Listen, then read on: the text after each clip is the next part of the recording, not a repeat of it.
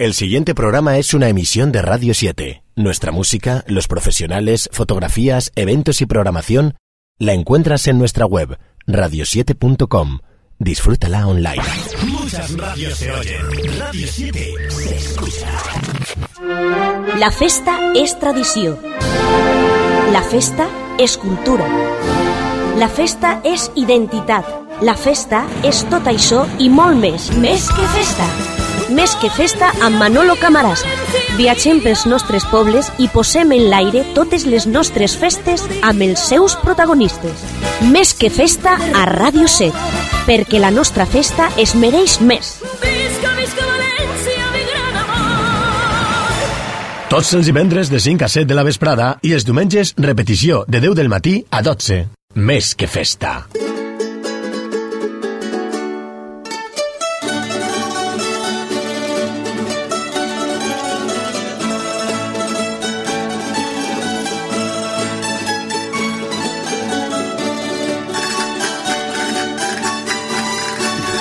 Bona vesprada, amics. Ja avui divendres, divendres 20 de gener, ja estem quasi, quasi que acabant el mes, però bueno, un mes molt, molt carregat de lo que són eh, festes. Festes hem tingut este dilluns a Sant Antoni.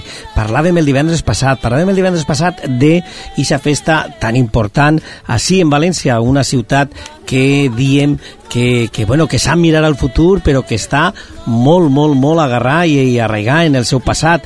I prova d'ello és també ixa festa que hem tingut el dilluns passat, este dilluns dia 17 en el carrer Sagunt la festa de Sant Antoni on milers de persones, de mascotes i no podia ser menys ixes cavalleries, ixos tiros de cavalls que, bueno, que són tan tradicionals de nosaltres i que en la ciutat de València es vegem en qualsevol cabalgata, cabalgata de falles, del reine, cabalgata, sempre estan ahí, sobretot en eixa batalla de flors. Bé, jo avui, dia 20, eh, anem a començar este programa i no podia fer-ho d'altra manera, eh, només que, bueno, saludant al meu col·laborador i amic, Miguel Ángel Bertomeu, bona vesprà. Buenas tardes, Manolo, ¿qué tal? Eh, avui no és que no diga jo que José Luis Albiach no ve, és que ve un poc més tard. Avui s'ha retrasat el Viac. El Viac s'ha retrasat avui per primera vegada i anem a treure-li quan vinga. Es, es para compensar la balanza. Li traurem Manolo. No la tarxeta, La tarxeta. grogueta, la tarxeta grogueta.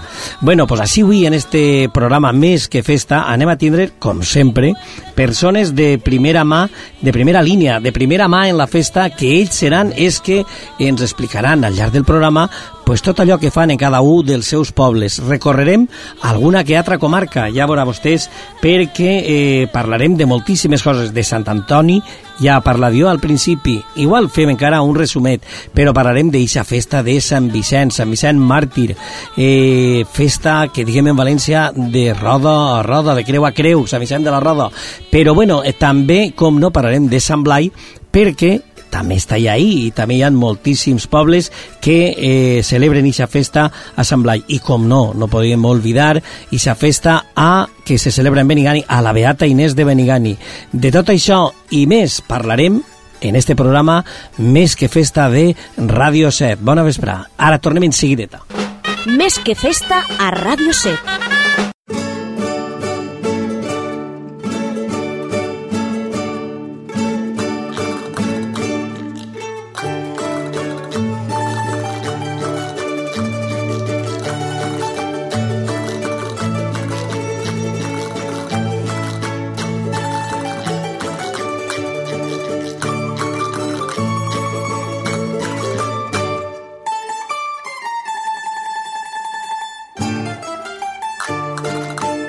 Bé, pues comencem. Comencem ja en la taula plena ja. Eh, jo dic que este estudi el tenim de gom a gom i també eh, pues anem a saludar ja al nostre amic José Luis Albiach, que acaba d'arribar en este moment. Per tant, eh, Miguel Ángel, què fem? Li traguem targeta groga o per ser No, eh, la primera vegada només no, verde? No, porque además me suele defender siempre bastante cuando yo llego ¿Sí? tarde. Así que yo ahora tengo que, que apoyar y defenderlo, ¿no? Bona vesprada, senyor Albiach. Bona vesprada. Jo ja la trauria roja directament deixant la carrera i acabant pronter, eh? O sigui que...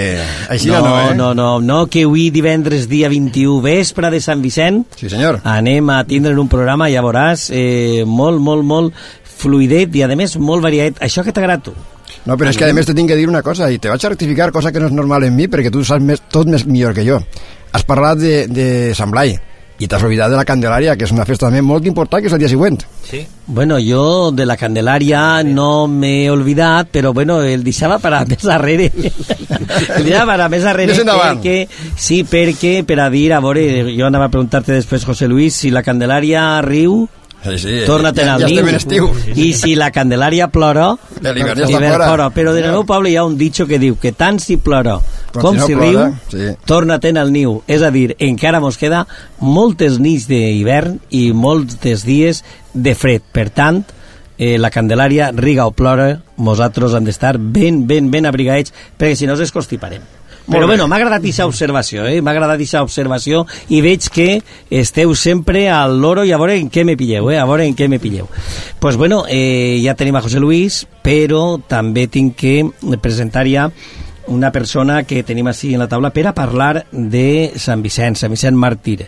Parlarem de tota aquesta programació que es va fer així a la ciutat de València, però com no, parlarem també de la participació i de quina forma està lligat l'altar de, de la pila, l'altar de la pila, i vostè dirà, però els altars no són en Sant Vicent Ferrer, sí, els altars són en Sant Vicent Ferrer, i això és Sant Vicent Màrtir. Però ara ens explicaran per què està lligat l'altar de la pila i de quina manera en esta festa de Sant Vicent Màrtir. I per això pues, tenim el secretari general de l'altar de la pila. Bona, ves bona vesprada, Donís. Bona vesprada a tota l'audiència de Ràdio Sat. Bueno, eh, Donís, avui vespre, avui dia 21, eh, vespre de Sant Vicent, eh, jo, mm, no sé, jo me era més que impossible, hasta que m'has confirmat que venies, jo dic, bueno, no sé, perquè estareu molt, molt ahí, un poquet, no? Perquè li ha hecho molt liats. Bé, estem liats, però és una cosa, per exemple, que ja és eh, tots els anys pues, és la mateixa organització. Per conseqüència, eh, realment, una volta, una volta ja eh, tenim clar la qüestió dels, dels clavaris, dels padrins, de la, de la cabalgata, de la, sobretot que no falte la col·laboració especialíssima de l'Ajuntament, que gràcies a ell se pot fer tot este, tot este muntatge. I la dels bultos, realment, pues ja sols queda que arribi el dia i m'emprendre el que, lo que és la feina. Està lligat, està lligat en efecte la pila baptismal de, la, eh, de Sant Vicent Ferrer en la festivitat de Sant Vicent Màrtir perquè tal dia com, com demà, el dia de Sant Vicent Màrtir, eh, és quan va ser batejat Sant Vicent Ferrer en la pila baptismal del, de l'església de Sant Esteve, que és una de les es- antigues esglésies sobre una de les 12 eh, mesquites que va fundar i que, i que se va convertir en església en, en el temps del rei en Jaume. Bé, el rei, el, la pila baptismal se va, se va eh, batejar Sant Vicent Ferrer i tots els anys en eixa commemoració pues, se fa, diguem, una, una rèplica d'aquest bateig a base de trobar un xiquet que sempre ens la facilita el retorn de Sant Esteve i agarrar a dos xiquets que fan de padrins, a banda dels padrins, diguem, naturals de, de la família, per a eixe bateig. Eixe bateig eh, consisteix en, primer, una visita al Pouet de Sant Vicent, on el neòfit va ser ofrenat a Sant Vicent, i després una cabalgata cívica on en carruatges, en banda de música, en les banderoles eh, i en carrosses va, anem desfilar pel carrer del Mar, per, eh, per, eh, pel carrer de la Pau, de nou pel carrer de, del Mar, eh, músic xapí, a arribar a l'església del Temple, on se fa el bateig. Enguany, precisament, eh, diguem, el celebrant d'aquest bateig va ser la seva eminència reverendíssima, el cardenal don Agustí García Gasco, eh, que ha volgut incorporar-se a esta, a esta festivitat.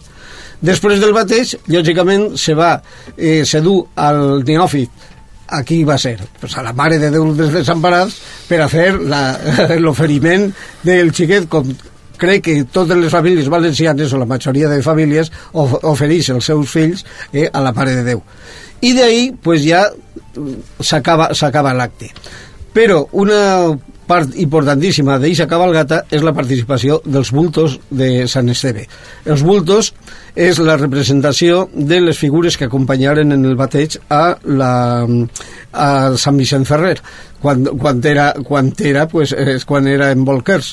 Són uns 20 personatges que són eh, els autèntics bultos, són propietat del Col·legi Notarial, però que des de la, a principi dels anys 80, eh, i a iniciativa de José Churrey d'Arteaga, prengueren forma prengueren forma i eixen al carrer en les seues vestidures i ahí es poden ver pues, al, es poden veure al retorn als acòlits al pare de Sant Vicent a la padrina, Ramoneta d'Encarròs, eh, a la comare, que porta el xiquet, que porta el xiquet en braços.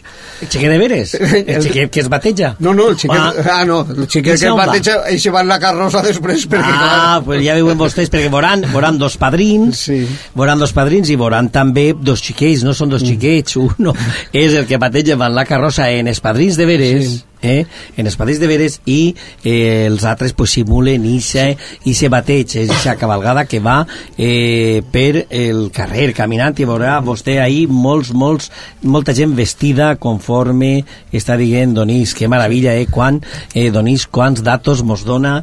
I, i bueno, jo diria que estic convençut de que, bueno, t'has guanyat aquest càrrec de secretari general de la pila Bueno, jo no diria tant. De, Saps no? el que passa? Abans de treballar. A, a banda d'això, és que des del primer any que se va instaurar això, jo ja era un, jo era un bulto. Jo crec que era en Guillem d'Espígol, un dels, dels, dels jurats de, de la ciutat, o sigui, el que ara són els regidors, no? Però, però la veritat és que eh, una, una, és una, diguem, cabalgata molt lluïda i, sobretot, molt vistosa. Ahir tindrem com a virreina a la fallera major de València de l'any passat, Pilar Jiménez, eh, que anirà pues, del braç del, del virrei i acompanyats per dos esclaus negres i quatre o cinc dames de, dames de seguit.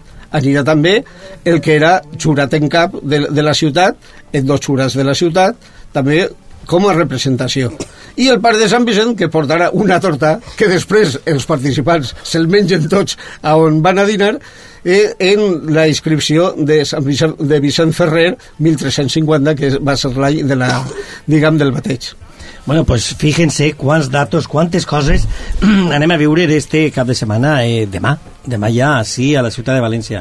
Eh, Vicent eh, de Saragossa, Vicent de Màrtir, Vicent de València, Vicent de Huesca, eh, lo que sí que és cert és que Sant Vicent eh, va vindre va estar va vindre a parar així a aquestes terres eh, després de d'estar de, pues, perseguit i després de que bueno, pues, que el desterraren i de més i així on ell en aquestes terres valencianes així a la ciutat de València on va sofrir aquest martiri que bueno, que també conta, conta la tradició de que després d'haver intentat pues, eh, assassinar-lo, matar-lo, martiritzar-lo per mig del martiri, bueno, que inclús tingueren que lligar-li ixa roda de molí no? per a tirar-lo a la mar a veure si així desapareixia el Sant Vicent, la figura de Sant Vicent màrtir i bueno, mm, va tornar a aparèixer no? Va tornar a aparèixer precisament eh, té un, un cap que li diuen el cap de Sant Vicent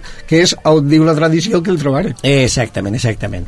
Bueno, pues fijes que històries, que històries més boniques i què tal, però bueno, no són solament aquests actes que eh, de Sant Vicent, que van a celebrar-se com dia d'Onís i que l'altar de la Pila té ixa gran col·laboració en esta festa mm, del patró de la ciutat de València.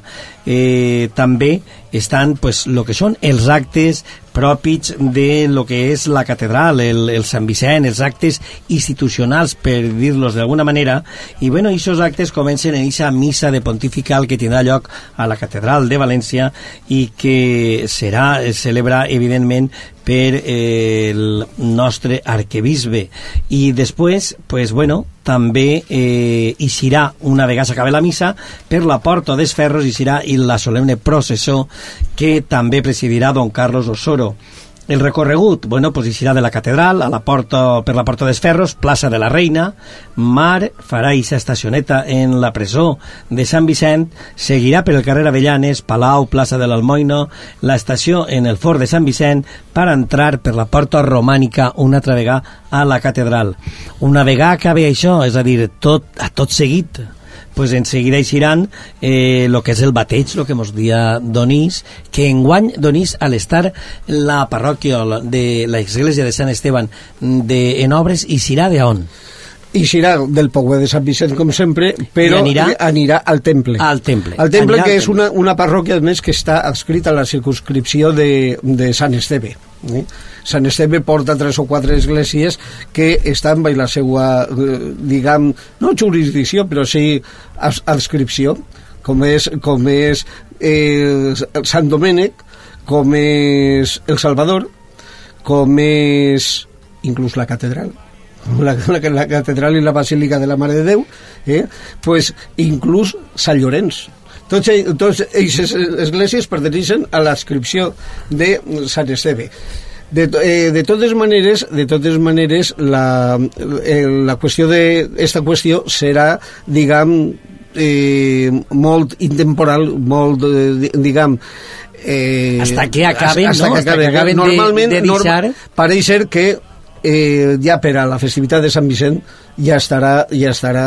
I serà, precisament per a la pila baptismal serà un fet molt bonic i molt important eh, fruir d'eixa església tan bonica com l'han deixat després de Sí, la això- representació de la glòria del barroc Eh, això de les glòria, la glòria del barroc, eh, Sant Esteban, bueno, l'hauran deixat, eh? Preciosa, perquè, Preciosa, perquè clar, eh? eixa Jo- decoració eh, barroca que té de desgrafiats i tot això és una sí, meravella. perquè jo, Donís, l'he vist ara en lo que era quan estava ahí la llum de les imatges, la, no, millor, La glòria del la barroc. glòria del barroc, però que hi ha una vegada, quan torna una altra vegada a, a estar com, com estem acostumbrats a veure l'església de Sant Esteban, realment estarà preciosa, eh? guanyarà moltíssim Preciosa, guanyarà, preciosa. guanyarà moltíssim perquè clar, ja no estan els paravans i tots eixos tots aquests panels on se ficaven les obres d'art, sinó que estarà totalment lliure, totalment lliure. I des d'aproximadament del lloc que ocupa la, la pila baptismal, la capelleta de la pila baptismal, mirant al presbiteri, allò serà una meravella, Una meravella. Veure, veure tota eixa, tot, tot eixa perspectiva. A més, eh, a més la lluminositat, fixa't que té, perquè estàvem acostumbrats pues, a estar, entrar i veure sempre no? Un- una església així un poc eh, oscura, dia jo sempre, parava un poquet, i avui no és que siga allò que hagin obert finestres, vostès, eh, jo us aconsello que vagin, però sí que és cert que l'han deixat preciosa i de veres, de veres que lluís i, i de manera, bueno, jo, jo tinc ganes de, de que tinc ganes de que arribi a Sant Vicent Ferrer per veure l'església. I sobretot, perdona, que al costat de, de la pila baptismal, eh, que es fixen bé perquè allí han descobert unes pintures, eh, unes pintures reinacentistes com, home, no són les de la catedral, No són les de però, la sí, catedral. però, però sí, molt interessant.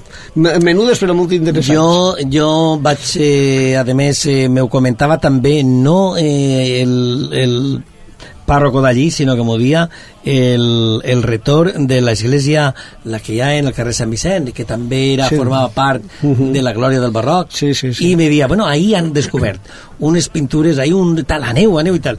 O sea que mos tocarà anar. Bueno, no solament són ixos actes, perquè continua, continua havent infinitat més, com per exemple, pues en la parròquia de Sant Vicent Màrtir, que està eh, en el carrer de l'Eremita, allà a les 12 també hi haurà una missa, una missa perquè la parròquia pues, deu de festejar també el seu titular, que és Sant Vicent Màrtir. I ahir acudiran pues, moltíssimes falles de tota la demarcació i tal, i en les seues falleres majors. És interessant. O sigui que València va estar repleta de festa i molt propet, no és que ja que cruzarem front, tenim pues lo que és la parròquia de Cristo Rei eh, on els amics de, de Sant Vicent de la Roqueta pues també tenen uns actes eh, curiosos, uns actes també mm, bonicos, també val la pena. A les 12, per exemple, hi ha una missa i un repartiment de pans, pans beneïts, que eh, d'alguna manera pues, també eh, estan, ha sigut una, una idea recient, eh, perquè farà dos o tres anys això dels pans, no fa més? Sí, bueno, no, no, ja, ja fa més. Sí? Ja fa més, sí. Eh, El mateix que, que en el corpus també se fa, gràcies a, a la col·laboració de l'Horno, pues, eh, pues se reparteixen aquests pans beneïts, i la veritat és que va moltíssima gent. No?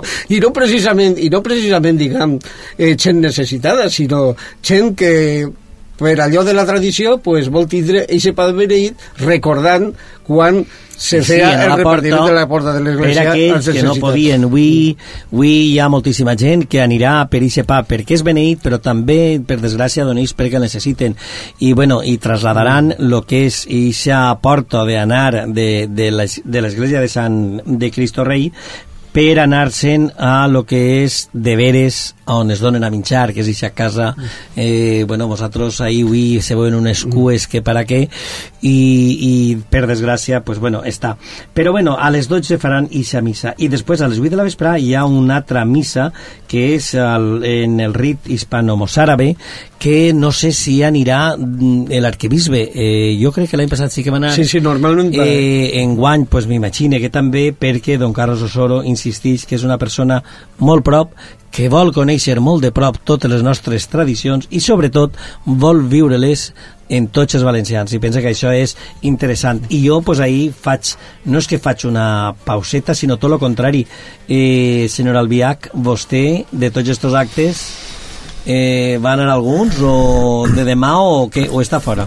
No, no, jo intento anar tots els anys a veure el Salzburg perquè és algo que pense que val la pena que tot Valencià s'apropi allí per a que veja que és una cabalgata, com ha dit molt bé Donís, molt interessant i que és una cosa molt típica i està molt arraigada a les costums valencianes. O sigui, que jo, si no passa res... en alguna ocasió no? Jo vaig participar dos anys en- de la mà de l'amic José Chu quan eh, vaig començar a, a treure al carrer, perquè entonces jo estava en Junta Central Fallera en ell, i me digué, ha que anar al Salzburg, perquè jo dic, això què era? No sabia ni el que era, ell m'ho explica molt bé i vaig col·laborar dos anys en això. Un any vaig perdre hasta de negre. José Chu, de negre, de negre, l'esclau. Sí, ell, normalment era un paper que s'assignava d'ell. Sí, eh, sí, sí, d'ell. sí, sí. Eh? I Vicent Mateu sempre de... Sí, senyor. Sí, sí. sempre de... Vicentica. de Vicentica de negre. Eh, Doni, és, és de veres i Albiach és de veres que recordem en molt de carinyo, en molt de carinyo jo al nostre amic, el volgut José Chu, perquè realment eh, en aquesta vida pues, tots tenim no? les nostres formes de ser i de més, però és ben cert que és una persona que va contribuir molt, molt, molt, molt eh, i de forma mm, vamos, contundent a recuperar moltes tradicions i pense que d'alguna manera en la seva forma de ser a deixar-les ahir per a la resta i per a de valencians i del temps. Prova d'ello és que en qualsevol festa, si, si rasquem un poquet, eh, mosís Josechu, mosís José José Chu, María. i vamos, així està Donís, que també pot donar fe d'allò de que, per exemple, el corpus és algo que ell va no inventar, perquè ja estava molts, molts anys inventat, però sí rellançar en Però sí, el va recuperar ell i, a més, ell ahir jo sentia sempre que ell anava molt de la mà, els dos, anaven mútuament en eh, Jaime Sancho. Sí. Jaime Sancho i José Chu, Sí, bueno, sí, els sí, dos sí, era sí. un tàndem ahir molt bo a l'hora s'apoyaren de... i crearen el grup de metge en uns altres valencians en aquell moment i a partir d'ahí, pues, lògicament, es començava el que avui coneix, se coneix com els amics del Corpus. La veritat, la veritat és que en això, eh, eixes grans tradicions, sempre, eh, jo pràcticament he esta- he estat en quasi totes, però sempre he comptat con una ajuda essencial de l'Ajuntament. Sí. L'Ajuntament, siga del, de, diguem, del, del, Del color que- del que color que fora, siga, sí, eh, senyor. perquè jo recordo, per exemple, que el, el Partit Socialista, quan estava quan, de Ricard Pérez Casado i de, de, de consejal de Fires i Fes, Enric Real, Enrique, pues mos va ajudar horrors. Vamos, normalment, tots els anys, pagava l'import de lo que era el cartell precisament per a, per a reforçar tots els actes del corpus. Després ha vingut, ha vingut el, el, el Partit Popular, eh, junt en Unió Valenciana, que també torna a rellançar. La veritat és que en tots els actes, siguen del color que siguen, sempre s'ha comptat en eixa ajuda importantíssima de, de, de la delegació dels Fires i Festes, de la qual tu eres cap de negociat, però no és per això, sinó perquè és, en realitat, i ha que, i, i n'hi ha que dir-ho, n'hi ha que dir-ho, eh, perquè, perquè n'hi ha molts que diuen, eh, esto, les coses, les coses serioses eh, Ah. se fan bé i ahir l'Ajuntament sempre, està, sempre ha estat al costat de les festes i de les tradicions. Sí, perquè a més sempre sempre s'ha parlat que qualsevol persona que fos responsable en aquest moment i ha dit, és una cosa del poble, anem a, a, a, A a, a, a més, arraigar-la. tampoc seria just, pense jo, si no recordarem a una persona també que, que, bueno, pues que en aquella època també estava ahí sempre ahí al peu del canó, que era Adela Baragaño. Recordeu Ja ho Adela Baragaño, eh? És una persona que, que bueno, pues que jo diria... del servici de- clar, de- que com que entre... Eh, jo penso que va fer també moltíssim, moltíssim allí en ese negociar Sí, que ja sí, estava... a més era una dona molt respectada per tots i molt beguda perquè sempre que buscaves col·laboració en ella la trobaves de part d'ella i lògicament de la mà de l'Ajuntament. Pues bueno, Xina és, eh, que bonico, eh? El, sí. el mantindre unes tradicions i que sobretot que l'Ajuntament, que en definitiva és el que ens representa a tots, incluït a tota aquesta gent que eh, fa possible la festa, estiga ahí i que estiga sempre al costat. I jo, eh, tornant a aquesta època en la que és de veres que el, el, no ha hagut mai distinció a l'hora de col·laboració per ningú partit, sí que és cert, sí que és cert que eh, es feia però quizá no, no sé, o no arribava o la gent també era una altra època, no, no hi sia. Jo veig que, que cada, cada vegada, cada any, pues hi ha més gent, per exemple, veient la processó del Corpus, hi ha més gent participant i veient la processó de la Mare de Déu, o ara, per exemple, Sant Vicent Màrtir, que també passava, o Sant Vicent Ferrer, que és una Pasqua, i, i passava, se feia, però se passava així més desapercebut, o sigui, era una cosa que, que bueno, sense eh, sense armar pols ni remolí, que diguem els valencians, i sin embargo, últimament, eh, qualsevol festa que es fa d'uns anys pa que sí, pues, si té un recolzament de la societat dels valencians que ixen al carrer i que d'alguna manera pues, li donen aquest calor també que és necessari a tota aquesta gent que treballa. I ahir jo crec que té molt a dir i molt a veure en el que quizà eh, haguent la mateixa col·laboració a nivell de econòmica, me referisc, i de servicis i de més, sí que és cert que hi ha una major presència de aquestes persones que avui ens representen a nosaltres i això pues, també fa que d'alguna manera el poble se senta més satisfet i que acudisca perquè tots a una estem no sé, estem eh, aconseguint que a la nostra festa estiga ahí al peu eh, del canó i sempre estan capdavantera, no? Sí, però a banda d'això també ha influït moltíssim eh, la gran involucració que, que ha tingut els mitjans de comunicació. En aquella època realment pues, se n'anava pues, a soles n'hi havia dos diaris a la ciutat i, i pràcticament les emissores pues, pràcticament pues, passaven. Avui no, avui n'hi ha moltes televisions, eh, n'hi ha moltíssimes més, més emissores de ràdio eh, i al veure, al veure diguem, eh, l'efectivitat que tenen aquestes festes, pues, clar, ells eh, s'han volcat també. Això què fa? Que la gent crida la gent, crida la gent el sentir, el llegir, el oir i el veure eh, programes dedicats, encara que siguin pocs minuts, a, a a events. Per, per conseqüència, jo pense que també ha influït molt això. Jo volia fer una, una, una postilla en lo que tu has parlat abans, eh, en lo que has parlat Manolo, de, de la, diguem, de l'itinerari de la professor oficial de Sant Vicent. I és aprofitar a, per a dir a tota la gent que no la coneix que s'acosta a visitar la casa de Sant Vicent i tot, i tot lo que, i tot lo, lo que l'Ajuntament ha reprisinat sobre tot això. Veurà una, una edificació mossàrab, veurà, veurà diguem, vestigis del pas de, de Sant Vicent, estem parlant del màrtir, per supost, eh, i eh, sobretot, sobretot eh, aprendran a conèixer molt més esa història antiga de València que està una miqueta mig oblidada de tots. Perdona. No, no, no, una miqueta, no estic totalment d'acord, no una miqueta, no, jo penso que molt. Eh? Hi ha moltíssima gent en València que no coneix la història de Sant Vicent i que diuen Sant Vicent, o el confundixen molt Sant Vicent i Sant Vicent Ferrer. Sant Sí, Vicent claro, Màrtir, però és que és, La és, que és fàcil poc- confundir a Sant Vicenç, eh? perquè a més d'això, eh, no sé, igual José Luis no, vull dir que, que no és en esta manera, no és que tu estiguis criticant, però que te vull dir que no és censurable, perquè eh, la gent, pues, eh, entre poc que s'ha donat, quizà, uh -huh. millor, per els mitjans de comunicació, i després, pues, que Sant Vicent i Sant Vicent, però que Sant Vicent...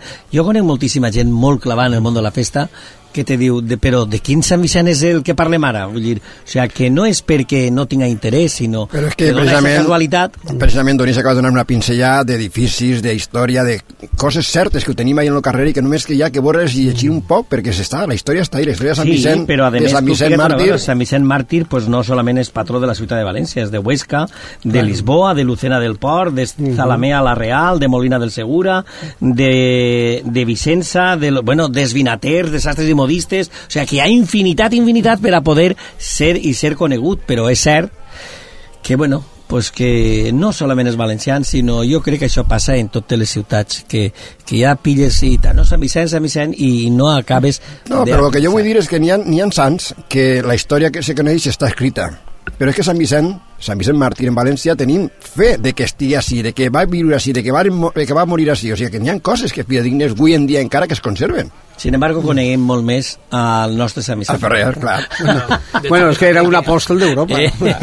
era, Fijaros que tenéis uno, uno en la mesa. Yo, por ejemplo, San Vicente Ferrer, he ido a todas las festividades, los altares. Desde pequeño me han ido a San Vicente Mártir.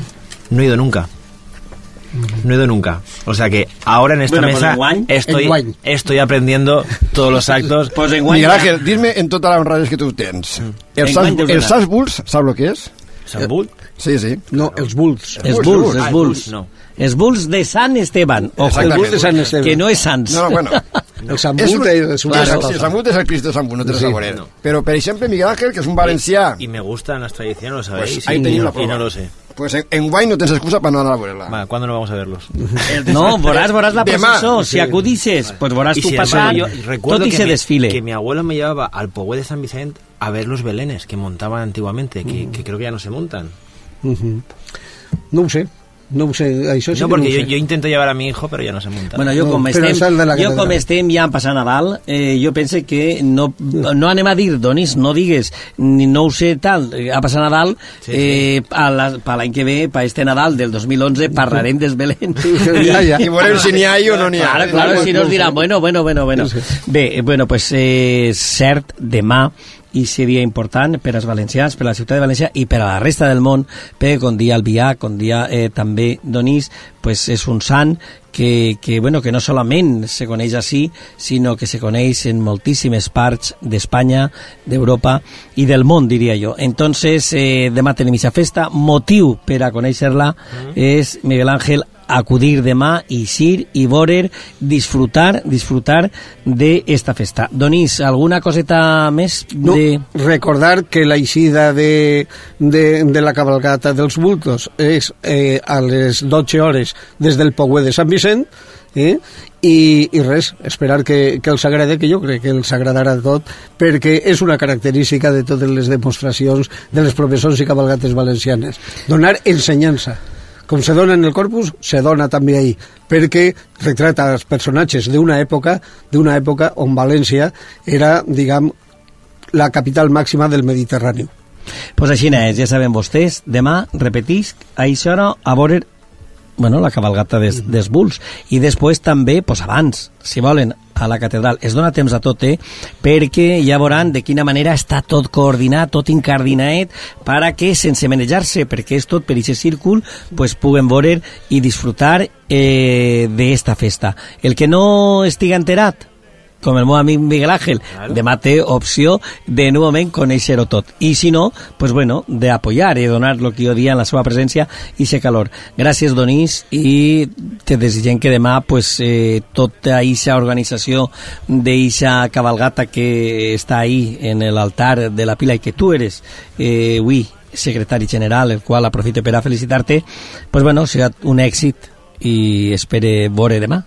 L'èxit el té, el, el té Sant Vicent, el té no, la- l'associació, la, el té l'Ajuntament i sobretot pues, el té el poble valencià que pot fruir d'una festa única eh, en, en, tal, en este dia. Com tu dius, és, si, si tenim sort, no coincidirem en les dos professors, com alguna volta hem tingut que esperar-se una a l'altra. ni en la de sastres, perquè Sí, sí. també també aniran a replegar, perquè també, com dia, és patró dels sastres i el gremi de, de sastres i modistes també ixen demà a fer aquesta ofrena i sobretot també tenen ixe eh, passacarrer, ixe desfile que també està coordinat per a que no coincidisca, però vostès eh, ja veurà com veuen ahir moltíssimes coses, pues tot això i més és el que se mereix el nostre Sant Vicent Màrtir. Nosaltres, pues nada, despedim a Donís eh, convidant-lo a que en una altra ocasió pues, vinga per ací, que mos conte moltes coses de festes i sobretot de falles, que jo sé que Albiach vol que parlem de falles,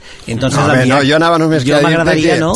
No, a, a banda de, de falles, que lògicament Donís té molt a dir, però jo anava a dir que tots aquests actes de Sant Vicent, que està preparant com a secretari que és de l'altar, però anant de la mà del capellà de les Roques, que ho fa molt bé en el corpus, pues jo penso que l'èxit és segur. Bueno, jo també volguera, sí, Donís, en el teu permís, tindre un record eh, avui, també per persona que, eh, bueno, pues que va ser també secretari general de, de la Pila, de I la de, Tarda i de de la, la Pila, Junta, i de la Junta i Vicentina. de la Junta Central Vicentina, que és el nostre amic Rafael López Vie, que, bueno, pues que Déu el tinga la glòria, segur, segur que estarà allí, i segur, segur que des d'ahí estarà ell també eh, preocupant-se de que isca tot bé, perquè era molt, ell sempre estava també molt pendent, molt pendent de les Sí, de, cosetes. de tots els detalls. A la seva manera, però Sí. de veres, de veres, que és una persona, era tot un personatge en el bon sentit de la paraula del món de la festa, sobretot de Sant Vicent Ferrer i Sant Vicent Màrtir. M'imagino que serà al costat dels dos Sant Vicents, ahí mirant-los, eh, i dient, veus, veus, veus, veus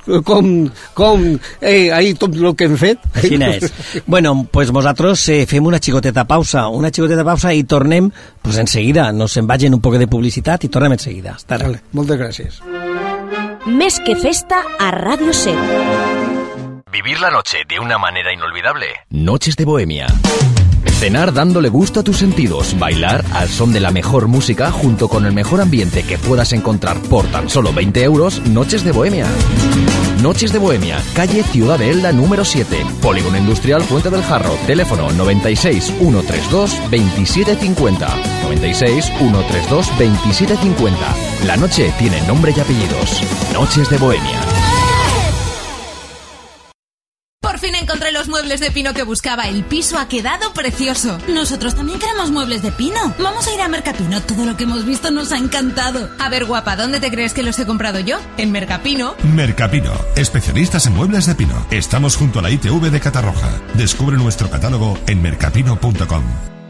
¿Necesitas desconectar? Visita Aras Rural. Te ofrecemos la naturaleza en estado puro y en un complejo de primera calidad. Escápate y alójate en el acogedor hotel de montaña o en las amplias cabañas de madera equipadas al detalle. Ideal para familias, grupos de amigos, eventos y reuniones de empresa. Disponemos de todo lo necesario para una estancia perfecta y a precios competitivos. Aras Rural. A tan solo una hora de Valencia. Visita nuestra web arasrural.com o llámanos al 606-421-007. Recuerda, arasrural.com. Te sorprenderás. Usa cemento del bueno, usa cementos la unión, porque la unión hace la fuerza. Usa cementos la unión, la unión hace la buena obra, la mejor construcción. Es la fuerza de un líder, calidad de campeón. Usa cemento del bueno, usa cementos la unión. Seguro que ya conoces el mayor centro deportivo urbano de España. Está en Valencia. Es un gimnasio diferente, con todas las actividades, clases, cursos, monitores y entrenadores especializados. Y al mejor precio. Atalanta Sport Club Spa, posiblemente el más grande de España, en la Avenida del Ecuador 4 y 6, 902 60 20 74, 902 60 20 74. Tú puedes ser socio del más grande, Atalanta Sport Club Spa. Més que festa a Ràdio 7.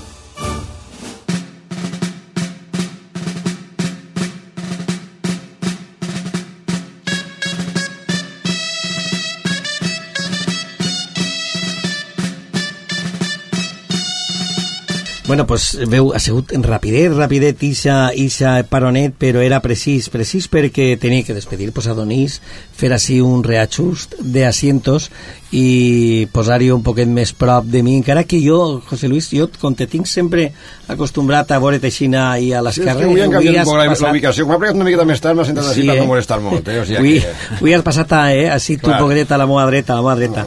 Bé, nosaltres continuem en el programa Més que Festa perquè el que volem des d'ací ja és el que jo no me canse de repetir, és pues, que coneguen les ciutats que eh, estan en festes pues, des de ja, perquè, per exemple, avui, dia 21, pues anem a parlar d'una ciutat que encara que la seva festa eh, l'han passat a l'estiu, perquè Pues perquè tenen més gent que acudix, més veïns que estan treballant fora, més visitants que acudixen al poble en estiu perquè és un poble fresquet, però ells no volen, ells tampoc volen deixar de costat el celebrar aquesta festivitat a Santa Inés, pues deixar-la eh, de lloc, i per això avui, dia 21, pues yo sé que ya tiene alguna que otra coseta, pero lo gros d'esta festa, que jo diria que se la fan parats del poble, però que estan així en Radio 7 perquè, per a convidar-los, i ja suposo que ara després veurà com es conviden, pues també eh, el programa que tenen i de més. I per això pues, tenim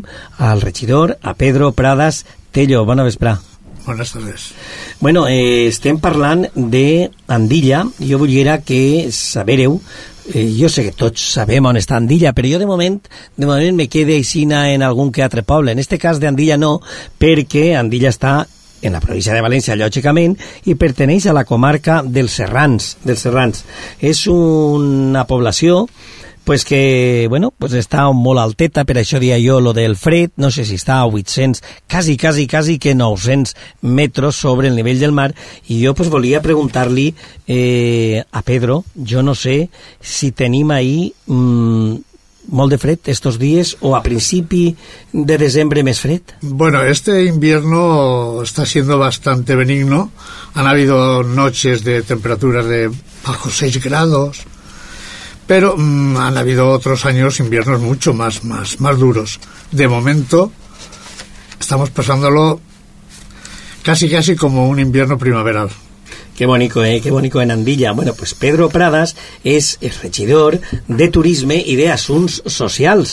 Però, bueno, eh, com el turisme està tan involucrat en lo que és la festa, eh, i la festa tant en el turisme, perquè quanta gent va als disfrutar de la festa. ¿També passa això en Andilla? Sí, sí, por supuesto. Cualquier fiesta que se hace en el pueblo tiene su difusión y como es normal, pues la gente ya la va conociendo y acudimos pues bastante, bastante gente. Muchos, eh, molts andillanos i andillanes acudixen ara en hivern o més en estiu. En verano es cuando más eh, gente sube al pueblo, por lo que ha dicho al principio, hay un ambiente muy muy especial para, para pasar el verano allí, está, se está fresquito, se duerme de maravilla y esto atrae bastante a la gente. Aparte, pues ahora tenemos ya la piscina municipal, que eso pues todavía tiene más atractivo. La piscina municipal? Sí, sí. I Pedro, jo, dis-me di, en tota la confiança del món, perquè ara en este moment no mos escolta ningú més que tu i jo. Dis-me, i, i allí quantes dies se pot prendre el bany? Pues nosotros hemos hecho la primera experiencia el año pasado y fue un exitazo, porque la abrimos el día, creo que fue el 17 de julio, hasta el 9 de septiembre, y bueno, había días que aquello estaba a tope de gente. Los domingos, fines de semana, a tope de gente. Tú- Y el agua, la gente decía que estaba buenísima. Sí? Tu te bañaries, Miguel Ángel? Jo és que més d'àvia calenta, eh? Sí, no, pero está bien. Sí? Claro. Uf. Más allí, supongo que la Yo me apunto para- con, con Manolo, yo hago calentita, calentita, ¿eh? Y yo, y yo, bueno, bueno, bueno. no, pero bueno. tenemos unas duchas que tienen agua caliente para, para ducharse cuando uno sale o, Pero y lo tersa que se tiene que mantener la piel, ¿eh? Con esa agua Sí, fresquita. això està clar, però ja De està todas que, formas, però ja està que Yo, fijaos una cosa, yo que conozco bastante la zona, me, me atrevo a ir cuando queráis, porque para mí es en cualquier, en cualquier época del año es un sitio maravilloso, porque tiene unos parajes preciosos para visitar, pero yo me voy a ir a pasear, me voy a dar una vuelta por esas, ese contorno del pueblo que es maravilloso, de verdad, pero luego me ducharé. Sí, vas, agua perquè tu vas molt a la Iesa. Llevas molto a la Yesa y esa, esa zona me, me encanta, eh, me encanta. me encanta. Bueno, eh, per això, eh, José Luis, és parlar de, de Andilla, pues és, eh, jo diria que el terme de Andilla presenta una, eh, no sé, molts, té molts jaciments ahí arqueològics que d'alguna manera pues, mm, proven i posen de manifest la presència de l'home pues, des del mesolític eh, passant vamos, per, per, per un moltíssims eh, històrics, moltíssims eh, èpoques, moltíssimes èpoques històriques. En definitiva, pues, eh, diu que passejar per entre els eixos vestigis poden resultar tota una classe magistral d'història. Pedro, ¿es així? no? Sí, sí, ya lo creo. Eh, de hecho, pues tenemos un museo de prehistoria arqueológico que lamentablemente está en una situación pues bastante precaria, dado que el edificio donde está ubicado, que es el antiguo portal que daba acceso al pueblo, pues deja mucho que desear, porque hay que restaurarlo, llevamos dos años pidiendo la subvención y no nos la conceden. Estem mal, eh? Y ese Estem te- mal de diners, eh? Y ese tema, ese tema pues sí, es, es, es una pena porque algo valioso que tenemos allí, pues no podemos mostrarlo a- al público por, por debido a estas circunstancias. I això de, depèn de qui? De la Direcció General de Patrimoni? Efectivamente. O de cultura también, diputación. Nosotros tocamos todas las puertas, pero cuesta, cuesta que se abran. Bueno, pues anem a fer des d'ací, des, de, des de Ràdio 7, des dels micròfons de Ràdio 7. Pedro, què te pareix si anem a fer, reivindicar també pues que en la medida que es puga, pues que tiren una miraeta, que peguen una miraeta allí Andilla i que sobretot eh, se puga d'alguna manera restaurar, recuperar i monument que, bueno, sense dubte de cada classe eh, pense que és important per a la nostra història. I, bueno, parlant de, de ahir, pues, eh, hi ha moltíssims, perquè ahir, per exemple, pues, se nota el pas de Ibers, hi ha eh, vestigis romans, Mhm, també, mhm. després tenim de l'edat mitja, sí. eh, de l'edat mitja, eh, i bueno, i aixina, aixina, pues jo diria que fíjate un poble tan, tan xicotet, eh, perquè és un poble xicotet, per el número d'habitants. Me referís, pues que mm, quantes coses, quants tesors té ahí, encara que també pareix ser que eh, fon durant eh, després o durant la Guerra Civil quan realment va ser molt castigada aquesta zona per el front que va molt proper d'ahir va, va influir ahí molt per acabar de, de, de deixar un poc de costat Andilla Sí, sí. eh, De hecho, yo siempre he dicho que la primera causa de migración en Andilla fue la guerra civil. Fue la guerra civil. Porque muchas familias, como fueron obligadas a desalojar el pueblo, pues ya se establecieron por Valencia, capital, pueblos de alrededor, y mm, ya no regresaron. Muchas no regresaron. Entonces eso fue ya el primer hándicap que tuvo el pueblo. Aparte que muchas casas quedaron destruidas, la iglesia, bueno, fue saqueada y para qué contar más.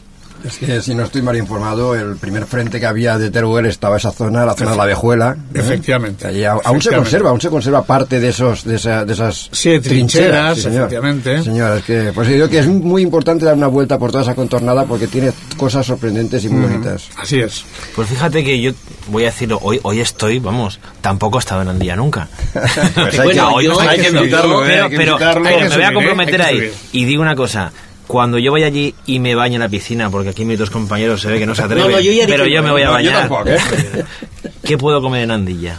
Bueno, pues en Andilla hoy podemos dar un servicio, eh, si no de un restaurante de alto standing, sí por lo menos de tipo casero, bastante importante y creo que, que con bastante sustancia y sabor.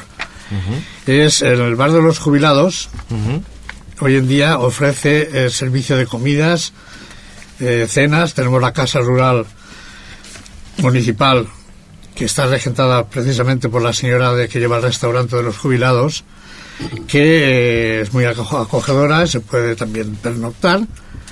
Y aparte también está otro restaurante bar que está en la plaza de la iglesia, lo regenta Esther, y también da también servicios de comidas, platos combinados, etcétera, ¿no?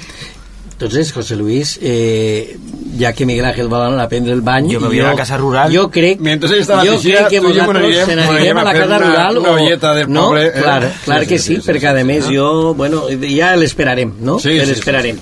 És cert que, bueno, pues ja, eh, a pesar que jo dia eixa ciutat, eixa població xicoteta, però bueno, té molt i a més el, el, ese enclave que tenia, eh, que té, pues eh, crec que li ha donat eixa riquea, sense dubte de cada classe. Però bueno, avui dels monuments que, que queden ahí bé i tal, pues és eh, la iglesia, la església parroquial de Mhm. l'Assumpció, que data del segle XV, Sí. i que, bueno, fue construïda per iniciativa de Rodrigo Rebolledo, que fon el senyor de Andilla. El barón. El barón de Andilla, senyor de Andilla. I a més, pues, que ell va viure eh, molt eh, de prop i va viure inclús dins de lo que era la cort napolitana d'Afons Magnànim. Alfons el Magnànim. El, també està l'ermita de Santa Inés, però jo vos vaig a dir, antes de que es comencem a parlar de les festes, de que eh, hi ha que destacar una persona cèlebre nascuda en esta localitat. Fíjate tú. Sí. Bueno, una, Sí. una no varias, pero bueno, una es que es una maravilla. Y es Vicent Masip, Exacto. pintor cuatrocentista, Ujú. pare del pintor Juan de Juanes. Señor, això de Juan de Juárez, sí, Eh? Imagina tu un, un poble tan xicotet eh? I, i quantes coses, pues, primera, ignorem i segon, pues, que, que, que hi ha que descobrir i això és el que realment ens dona aquesta riquea a la comunitat valenciana. Perquè, bueno, encara que són castellano-parlants, perquè això és la riquea també de la nostra comunitat, que es parla en valencià, que es parla en castellà, perquè depenent de on està uno situat i del núcleo que tenia més prop d'ell, eh, important i de més, pues, influenciava en tot i influenciava bueno, pues, també en la parla, per això en Andilla pues, parlen en castellà, però doneu-se compte de que el regidor de turisme Pedro, jo estic parlant-li sempre en valencià i ell m'escolta. Sí, sí. Jo diria que, que això és també quan diuen que Sant Vicent Ferrer anava per tota Europa i que ell només predicava en eh? valencià, Sí, eh? sí. En valencià, mireu, si el valencià és bonic o és dolç, i a més... És que tots els pobles, És per exemple. Andilla, que està molt proper de tot el que és la zona ja de Teruel, pues, lògicament el, el, el, el parlar en, en valencià es perd, però això és que es perga no vol dir que no ens entenguin, que ens entenen perfectament bé. Eh?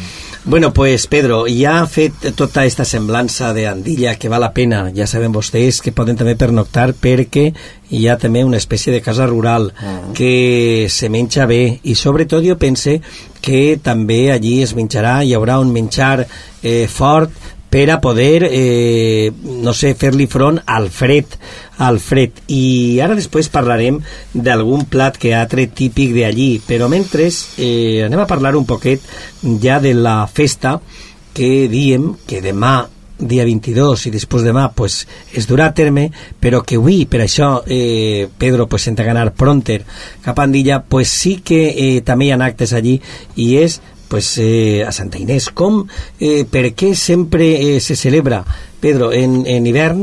I antes has dit, bueno, encara que, i jo he dit, m'he adelantat, he dit, bueno, és en, a, és en agost quan se celebra tal, però per què en agost? Per a què? Perquè va més gent? No, bueno, primero que sí, evidentemente que hay más, más afluencia de público, pero hay otra circunstancia importante y es que eh, hace pues más de 50 años un andillano de corazón, como yo los llamo, este tipo de personas que han dado mucho por el pueblo, pues se le ocurrió una idea pues muy bonita y muy entrañable y es hacer la fiesta de la ancianidad que se celebra desde entonces pues todos los años. Entonces hubo su la problemática de decir, bueno, la fiesta de la ancianidad, pero necesita a una patrona. Patrona de la fiesta de la ancianidad, la patrona del pueblo, Santa Inés. Esto llevó ya a este cambio veraniego de la fiesta. Pero no obstante, la fiesta auténtica, que es el 21 de enero, hoy mismo, pues queremos que no se, no se pierda, que no se, que no se sepa que en alguna época se, celebra, se celebraba exclusivamente el 21 de enero.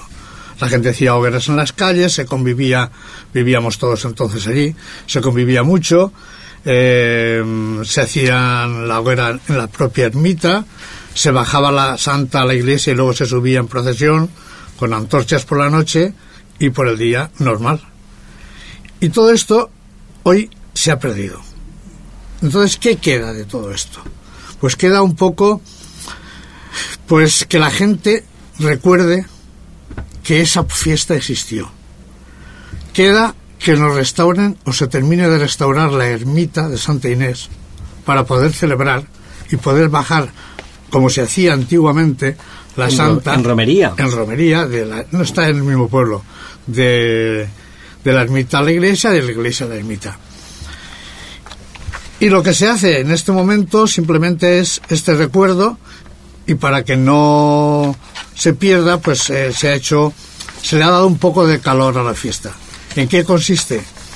Pues que el día 22, por la noche, este año concretamente, eh, se celebra ya Santa Inés, pero se hace una, un plato típico, se ofrece a la gente, mejor dicho, uno de los platos más típicos del pueblo, un plato de invierno, un plato fuerte, que es la olla churra. Puede venir a, a comer olla churra por la noche todo el que quiera, porque es para todo el que está en el pueblo y aquellos que se acercan precisamente por... Pedro, ¿y qué es la olla churra? ¿Qué es la olla churra? ¿Qué lleva? Buenísimo, Bueno, ahora verás, ahora. La olla churra, eh, si está muy bien hecha, es, es muy sustanciosa y lleva pues desde verdura, pencas, la col, que nosotros le llamamos el grumo. El grumo. El grumo. ¿Pero qué es la col? Que ¿Qué la es col, la la col- no, no, no, No. Col, col que està prieta. Copà. Deixa Exacte. que hi ha, no? Que nosaltres diguem la col copà. Exactamente. Molt bé, molt bé. Y lleva alubias, lleva patata y lleva lo que lo típico también, muchas cosas del cerdo, que son morcillas, de arroz, de cebolla, lleva el corbet, cerdo, lleva oreja, lleva puede llevar también las pezuñas, bueno, una serie de, Mare de Déu. de ingredientes Pedro, que, en que- això ja, ja pot tu no fer la romeria bé, eh? No, Perquè eh, per fred que Eso faça... es para, para cenar un buen plato y a dormir. Mare de Déu, a dormir qui puga. Jo Però- pense que... Ara està clar, José Luis, ara està clar. jo- jo per, això, per això Miguel Ángel vol anar... Claro. Per a, eh, eh, I a ell no li fa por, no li Un fa por... La, no li fa por l'àvia gelat, clar, si es menja tot això... Jo te puc donar Eh? fe d'això, de que ho ha tastat, ha dinat un dia això, Bueno, en moltes jo ocasions, i ja no ha pogut sopar. Jo coneguent-te- Dinant això al migdia, ja no ha pogut Jo sopar. coneguent a tu sé que tu l'hauràs provat. No, no, no, m'ha fet un plat i mig, perquè ja no podia més, estava a punt de reventar. Bueno, pues Molt jo, bo. jo sí que vull eh, reprendre lo que Pedro acaba de dir de l'ermita de Santa Inés. L'ermita de Santa Inés que eh, Jaume el Conqueridor va ocupar aquest territori per allà per 1237 i que està molt proper, molt proper del poble, però que eh, automàticament ell va voler erigir allí una, Arriba del peñasco del pueblo. Allí ell va voler eh, pues erigir, que, que, que fer que se construïra esa, esa ermita. I bueno, pues que és una llàstima que això estiga eh, vamos, que se té que arreglar, que se té que recuperar, perquè no solament els andillans i andillanes puguen fer aquesta romeria com cal i dur a la imatge i deixar-la, sinó que per a disfrute i sobretot per a eh, record també nostre d'això és el que jo dia, aquesta gran història nostra que està ahí escrita. Eh, Pedro, quins actes aneu a celebrar eh, avui, per exemple, eh, ara quan tu arribes a Andilla, què és lo, en què te vas a trobar? I demà què és el que aneu a fer? Pues posiblemente con la hoguera que la gente que queda en el pueblo sube a la ermita a hacerla. Però eixa foguera és algo que queda encara de la de Sant Antoni, perquè també feu No, no, foguera no, de Sant no, no, Antoni no, en Andilla, eh? Nada tiene que ver, sí. Pero como son fechas anteriores, días Sí. anteriores, unas son las de... eran, eran las de San Antonio y otras son las de San O Inés. jo pense que algo guardareu, eh? O no? No, no. ¿No? Aquello de San Antonio ya prácticamente no, no, se, no se hace nada. Sí se mantiene un poco, pero... pero mm, en Fareu una algunos- foguereta només simbòlica per a no tres, oblidar-se tres o cuatro no? sitios estratégicos, sobre todo la plaza de la entrada, la plaza de la muralla, la plaza de la iglesia y alguna que otra que, que todavía se, se hacen. I O- però las ara, hogueras. però ara en Santa Inés també feu ahí una, una foguera. Sí, sí, eso es lo que estoy explicando precisamente. Eso es lo que se queda todavía, que se hacen todavía tres o cuatro hogueras. La gente las utiliza pues para reunirse alrededor de ellas, el- la tertulia correspondiente, pero esencialmente es la reunión que se hace en la colonia andillana para cenar toda la gente que esté en el pueblo, gratuitamente, la olla churra. Y para que la gente también lo pase un poco bien, este año tienen- hay un grupo de folk, de música folk valenciana, Tirali Folk, que ameniza la noche, eh, incitan a la gente, invitan a la gente a hacer una serie de bailes, de participación ciudadana, bajan ellos, enseñan los bailes y la gente participa y se lo pasa, o nos lo pasamos muy bien. Pedro, això per puntualitzar i perquè la gent que mos està escoltant vagi apuntant-se i seguint bé, això serà avui? No, mañana la- 22. Vale, tu i quan arribes te trobaràs la foguera. Eso, I ara, demà supongo. dia 22. Mañana 22, eh, por la noche, es la el olla sopar churra. la, Ah, de olla churra Exacto. y después La ven calenteig a ballar. de- exacto. Y luego ¿Eh? la actuación del grupo Tirar y Folk. I també es veu alguna coseta de mentre és allí o nos dona algun vinet, Sí, algun sí, licoret... claro, todo- todas las cenas Sí. llevan su vino correspondiente, Sí. su café, su coñac. Nos cuidan muy bien los de la Mare colonia de Déu, mare que Déu. I això hasta quina los hora que dura? se encargan de hacer eso. Pedro, i això hasta quina hora dura més menys? Pues no lo sé, depende de las ganas de la gente de bailar, de participación, porque claro, también se cansan. ¿Y el domingo y queda los algo? Ya músicos no. tienen un horario determinado también. I el diumenge queda algo o ja sí, no? el domingo dijéramos que queda por la parte religiosa, que es exclusivamente pues la misa y la procesión y nada más. Y ahí ya se acaba todo. Molt bé, molt bé. Pues això és eh, ja eh, pràcticament que, que val la pena, perquè a més que, que si van allí te poden quedar-se en Andilla, ja han escoltat el regidor de Turisme i Benestar Social, és a dir, que val la pena, que val la pena anar per descobrir allí. I jo, si estiguérem en les festes patronals d'estiu, pues també vos diria que es fa un acte allí molt curiós, que és ixa guerra de l'àuia que es fa en la plaça, i que allí pues, la gent disfruta moltíssim, i jo insistís, José Luis, tu i jo, veurem els bous des de la barrera. O sigui, aquesta guerra de l'aigua, li direm a Pedro a veure a on la podem veure. Bueno, jo també, eh, jo des de tu la també? barrera, Bueno, sí, pues sí. entonces nosaltres Bueno, anirem pues yo- en Pedro. pues yo bajaré, yo eh, bajaré, I a no Miguel pasa Ángel nada. el deixarem en, eh, a mitad plaça. Sabéis que a mí me gusta el jaleo. Eh? Agarrarem un gote de vi, que n'hi ha bons vins de la zona, eh, sí, es que- cierto. y nosotros esperarem a veure com acaba Bueno, yo creo una cosa, ¿eh? Porque es que Jordi se está riendo. Yo creo que Jordi me acompañaría. Sí? Sí, Bueno, bueno, yo bueno, creo que no Jordi sé, me no acompañaría. O sea, ya, y por lo menos tengo un compañero de batalla. Cuando, Bueno, vale. cuando pruebe el vino ya veremos si se va al agua o se queda con el vino. Bueno, de tota manera, José Luis, bé, jo vull dir que la plaça té que estar plena per a poder riure's bé nosaltres, no sé si, Pedro? Hay un horario determinado, ¿eh? Para la ¿Ah, guerra sí? del agua, sí, sí. Y eso se tiene que cumplir a rajatabla porque si no se desmadra la- el tema. La juventud, los niños, se desmadra todo el mundo. Entonces hay un, un horario establecido todos los años, fuera del cual no se puede No echar se agua nadie. utilizar, sí, si no, sí. cualquiera que pase, lo mojan.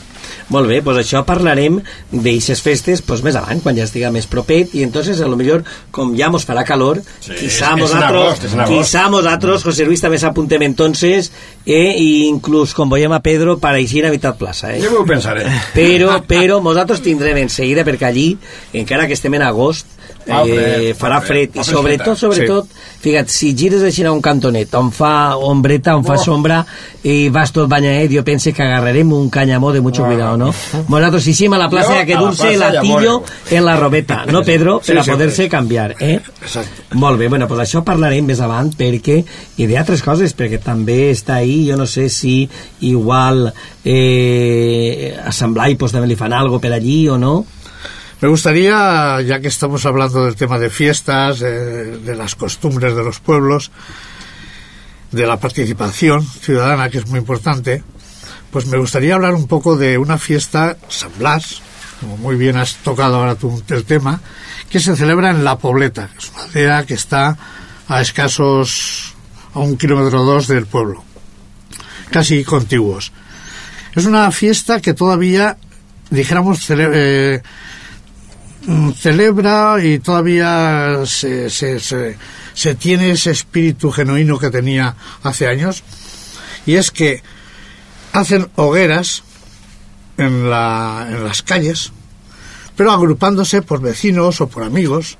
Cada uno tiene su hoguera pero hogueras enormes grandísimas porque se pasan dos días día y noche alrededor de la hoguera a base de carne embutido vino y todo lo que se hace Pedro, jo, Pedro, jo no sabia, anava a dir-te, però segur que es passaran dos dies torrant-se llonganisses Sí, sí. i bons Sí, bones sí. xulletes i tot això, con no? buen embutido de la zona Bueno, pues allí també, en la Pobleta, el que està eh, la foguera de Sant Blas, però també després tenen les seues festes en el mes d'agost, que és a Santa Exacte. Paula i Sant Luís Sí. i la Immaculada Concepción. Però bueno, si parlem de la Pobleta, pues també està en Artaig, la Verge del Carmen, que també la celebren el 15 d'agost, i bueno, ja veieu vosaltres quina eh, ciutat, quina població més I- xicoteta, i- Andilla, i en Osset.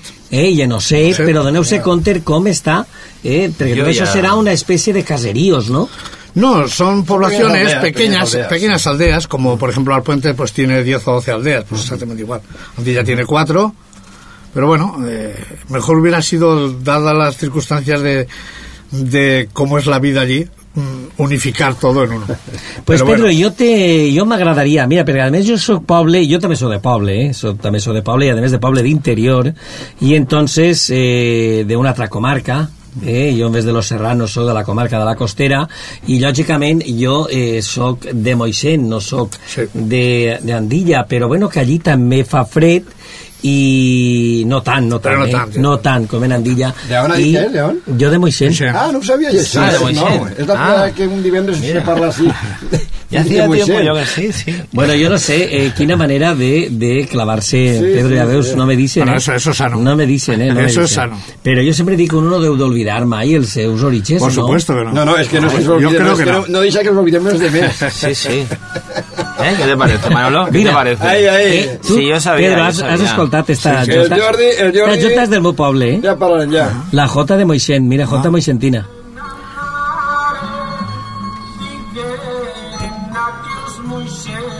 ¿Eh? Nosotros también tenemos nuestra propia Jota. Y ahora en Navidad, con esto de la, zona- de la Diputación que ha hecho ahí de... Solo la dipo. No, no, el- lo de los regalos de Navidad que hizo el nuevo centro. Ah, sí. Bajó a actuar la rondalla de Jota de Andilla. Ah, sí? Bueno, Sí, pues sí. jo aquesta rondalla de Jotes no, no se la está- conec, se i está això no està bé per mi, intentando- veritat. Se están No. intentando Pedro, pues m'ho has revalorizar de dir, eh? M'ho has de dir perquè jo, eh, bueno, jo m'agrada No manejar... puedo creerme que no sepa, señor Camarasa. No, no, se no. le ha no. escapado, se le ha escapado esa ronda ya. No, però no, fíjate, mal, eh? No, mal. atengueu, atengueu-me, jo no, perquè hi ha una federació que és d'orquestes de pols i pu, antigament de rondalles, que, eh, bueno, pues no funciona, s'ha- i jo tinc moltes d'eixes rondalles, d'eixes orquestes avui que perteneixen a la Federació de Folklore de la Comunitat Valenciana, que, clar, jo sí que sé, totes les que jo estan perteneixen a aquesta federació, perquè sabeu que jo ahí pues, controlo un poquet, però no d'esta, no, però bueno, anem a convidar ja que la rondalla eh, de Andilla, de Jota. pues, de Puga, de Jotes puga fer, a més m'enteraré jo. Pedro, jo de veres de veres que m'he quedat en ganes de mm, conèixer aquella zona i sobretot de- d'anar un cap de setmana, però m'agradaria anar en hivern i en estiu, és a dir, perquè pense que va ser totalment diferent lo que uno troba quan arriba a Andilla en hivern a lo que pot trobar quan arriba en Totalmente estiu. diferente, totalmente distinto. Es un poco triste, el aspecto de Andilla en invierno es un poco triste, pero bueno, dentro de, de lo que es el rigor del invierno, pues también apetece de vez en cuando pegas una escapadita por ahí. Claro, i sí, pegar una volta, veure aquestes cosetes i després Y, quan sen- y arribes... sentir el frío de cerca. Clar, i, de Pedro, i quan arribes a sano. a eixa casa rural, pues, eh, sentarte en els amics i fer una partideta de Bueno, cartes, ¿no? Y, y ahora yo quiero llamar a Casa Rural. ¿Dónde tengo que llamar? ¿Al ayuntamiento? Pues ¿Al eh, tienes los teléfonos en el calendario que os he dejado, creo que van los teléfonos. Bueno, pues ahí tenim els telèfons que anem a donar-los ara, abans de que se vaya Pedro, els telèfons Mientras de... mira los teléfonos. que Y si no, en la página web del ayuntamiento, Què és? eh, ahí viene Casa Rural y ahí están los teléfonos de todo lo que necesites. Molt bé, molt bé. Pues ja sabem vostès Ja. que Andilla, pues una manera de descobrir. La ermita de Santa I Inés jo estic veient ara mateixa eh, pues una fotografia preciosa tota nevaeta Andilla i a més veig ixa l'ermita l'ermita de Santa Inés Damunt de la penya. i lo que és la tota la població, la parròquia eh, quin campanar més xulo, eh? Sí. Campanar més xulo Es el orgullo Bueno, de Andilla. Y, y, y, y está nevado todo, ¿eh? Todo, todo, nevado. bueno, Bueno, es que todo allí en 900 todo metros, blanco. Miguel Ángel no nevará una volta, nevará més de Y mira, una, ¿qué, ¿no? te, qué te parece la piscina? Bueno, bueno, bueno, Què te parece? és extraordinari. Ah. Pedro, jo m'agradaria que aprofitares els micròfons de Ràdio 7 i que d'alguna manera pues, convidares als nostres radioyents a que, que s'acabes de convèncer de que val la pena anar a Andilla. Bueno, eh, yo os invito directamente, lo primero a vosotros, por haber, y da- daros las gracias por la deferencia que habéis tenido en invitarnos a hablar un poco de mi pueblo, porque como decías tú antes, yo no sé si lo has leído en algún sitio, el eslogan que tenemos en la página web precisamente es algo que tú estabas hablando antes. Andilla vale la pena. Y esto es lo que yo digo a la gente que quiera subir Andilla. Estoy seguro que si suben dirán, realmente valía la pena. Y eso es lo más importante que se puede ir de todas aquellas personas que llegan a un sitio desconocido y cuando se van dice, ha valido la pena. Por algo será, algo tendrá el pueblo. Ahora mismo hemos mm, inaugurado lo que es la ruta medieval con una serie de acueductos medievales que hemos restaurado en el Ojomar, que es un paraje extraordinario, extraordinario, de belleza, muy cerquita del pueblo. Vamos a terminar de restaurar la cruz medieval que hay a la entrada del pueblo. Y bueno, y allí está la gente también pues esperando que vayan subiendo y vayamos teniendo visitas sí pueden ser agradables más que desagradables. Lo desagradable hay que, hay que. Bueno, pues segur, segur que han d'anar i a més ja després de, de lo que ens acaba de dir Pedro que, que, bueno, que hi ha Narandilla que val la pena, és de veres, val la pena Narandilla, perquè a més eh, se trata, mm, vamos, que no creguen que estem parlant d'interior de vora 900 metres, que uno dirà, bueno, això està allà, no, això està a 70 quilòmetres de València. Sí, Estàs a 70 quilòmetres de València i ja només una pregunta que a mi me queda en el interrogant i li la faig a Pedro o li la faig al Viac perquè pareix ser Miguel Ángel que menos tu i jo Ajá. eh, al Viac sí que se coneix aquella zona eh? Yo me estoy dando cuenta que José Luis sabe muchas Eh, cosas. ¿eh? Te dones Sabe compte? muchas cosas. Bueno, ¿y qué tal? ¿La, en la carretera eh, ve? No, bien, no, la carretera es muy bien, la carretera es prácticamente toda autopista, autovía, mejor dicho, hasta que llegas al billar y luego a la derecha una carretera muy buena hasta llegar al mismo pueblo, o sea que... Bueno, m'està dient Jordi, Ah. m'està dient Jordi que ell sí que coneix Claro, claro, pues es que lo que me está que lo coneix, vosotros. ell sí que coneix eh, aquella zona, perquè, perquè, perquè me dona la impressió de que ell ha estat en... Eh, vosaltres dient abans d'eixes pedanies o eixes zones Mhm. Habrá estado que hi ha en- allí. en Oset o en I ell ha algun estat, sitio. no senyor, en la Pobleta. En la Pobleta, Ell bueno. ha estat en la Pobleta. En San Blas, En San la Blas y en la Pobleta. Claro, es que es una ¿Qué, zona... qué? ¿Tú veus? Es yo, que- digo, yo digo que Jordi de los míos. Vamos a ir a la guerra de agua, Jordi. Claro. Estaba comentando aquí el regidor, es- eh, yo me, me ratifico en él porque en verano tiene un encanto, pero es que en invierno el colorido de ese monte, de ese monte que está ahora precioso, porque aunque estemos en pleno invierno los coloridos cambian mucho, el dar un paseo por la zona es algo ya que simplemente... Pedro, yo te voy a proponer una cosa a micrófono abierto. Vamos a ver.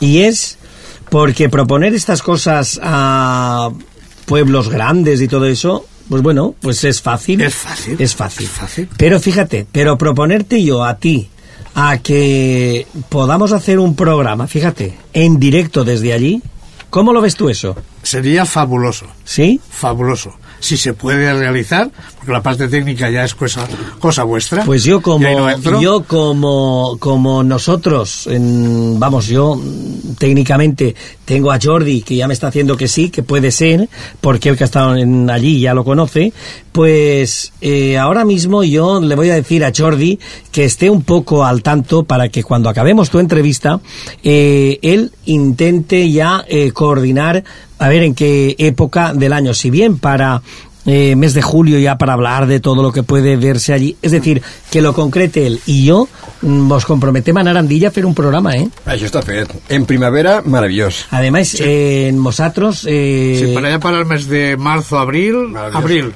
Maravilloso. Pedro, nosotros Genial. hemos hecho hemos hecho programas y te lo digo porque sería interesante y además en ese programa sería conveniente de que participara pues toda aquella gente que tú bulles del poble. Me parece una idea estupenda, De, además, además de ises de també pues de, de lo que estaven parlant de que pogueren també participar de la pobleta de, de Osset, de Artaig és a dir, per què? Pues perquè la festa germana i nosaltres volem així en esta ràdio de Ràdio 7 pues primer a donar-nos a conèixer i segon pues, pues que tota la gent a una puguem fer coses i reivindicar coses Molt bé. te pareix bé? Me parece estupendo, Bueno, pues... pero estupendo. Ahí queda, ahí queda dicho. Eh, nosaltres eh, anem a continuar en el programa, anem a fer una xicoteta pausa, però antes, si volguera que eh, les últimes paraules foren eh, de Pedro, de Pedro Pradas Tello, que és regidor de turisme de l'Ajuntament de Andilla, eh, de turisme i assumptes socials, important per a l'època que estem vivint. Pedro, Y cultura.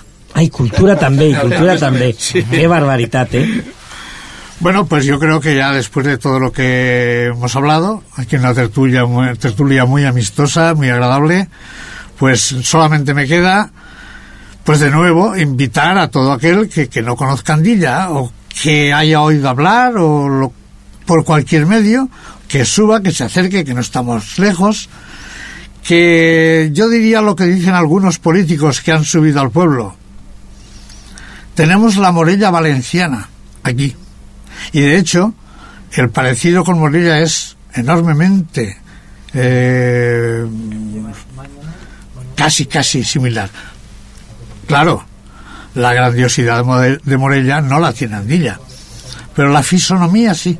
Bueno, però mira una cosa, Pedro, jo sempre dic que la grandiositat eh, se reconeix perquè existeixen altres coses no tan grandioses. Cada uno però su- no, però no menys importants. Con lo qual vull dir-te que Morella és Morella, Andilla és Andilla, i jo no vull dir-ho, però Moixent és Moixent. Por supuesto, es lo que te iba a decir, es que cada pueblo tiene su encanto. No, pero la grandiosidad, la grandiosidad de los pueblos yo siempre digo que lo da sobre todo la gente. Y la gente de esa zona vuestra Es es, una, es gente cierto. encantadora. Bueno, pues anem a deixar-ho ahí en l'aire. Vostès que ja saben com està tot este panorama, tot el que estan dient, que jo no sé, jo no sé ja, no sé d'on soc, no sé si, ha, si dir-me que sóc d'una comarca o anar-me'n ja quasi, quasi que als serrans, però bueno, això on anirem, eh, perquè anem a dur a terme aquest programa, i anem a fer un programa especial des de, des Jo- d'Andilla, anem a fer jo, un programa, Manolo- perdona un moment, anem a fer un programa de d'aixòs de que fem nosaltres de 3 hores de duració des d'en directe des d'Andilla, te pareix bé? A mi me pareix de maravilla. Ara digues tu, José dile tu, eh, Miguel Ángel. Avisarme con tiempo qué fecha, no sea que me tenga que volver de viaje, que yo Bueno, creo ya, vosotros- vosotros pensaría que lo vais a hacer vosotros- adrede no, y lo que no, José Luis, es que no está iros, Luis, claro. que li conteste jo. Nosaltres comunicarem en temps i en forma, però com també Vale, ja hem vale. comprovat que, bueno, pues podem fer el programa Sí. mos va abandonar en el primer programa, Eso sí. en el primer maratón de 4 hores, bueno, pues no sé, eh, pues vosaltres seguirem fent ràdio. Y Te pareix? corresponsal, era corresponsal. Bueno, pues nada, eh, vosaltres continueu com he dit, Pedro, passa-te-ho bé esta nit en ixa foguera, que quan arribes allí a Andilla, que ja farà fred, estiga encesa per a poder-te calfar, i sobretot demà en ixe soparet bo d'eixa olla xurra i a ballar. Eso es. Nosaltres continuem en el programa dins d'un segonet. Gracias a vosotros. Més que festa a Ràdio 7. Vicente. Hola. Vicente, eh, Vicente José Herrera Miller.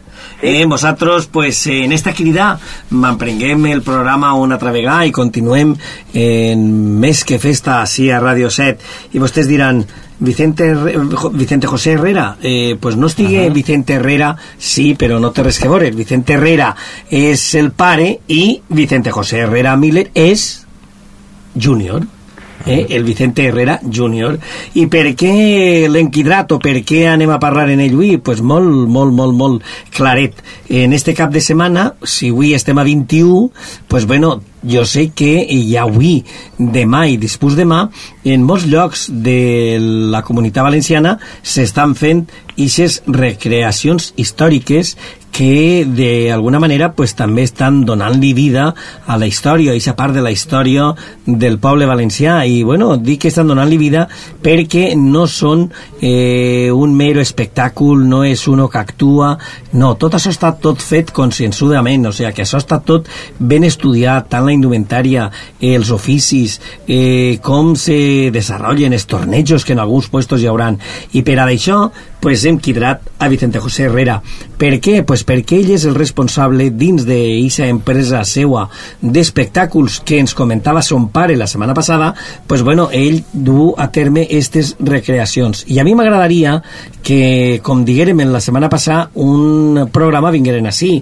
Però, mentrestant, ens agradaria que eh, Vicente ens contares en quins llocs o què podem veure en la comunitat valenciana que estigues organitzant tu per a este cap de setmana, este cap de setmana que comença avui, dia 21, i, bueno, demà dissabte i el diumenge.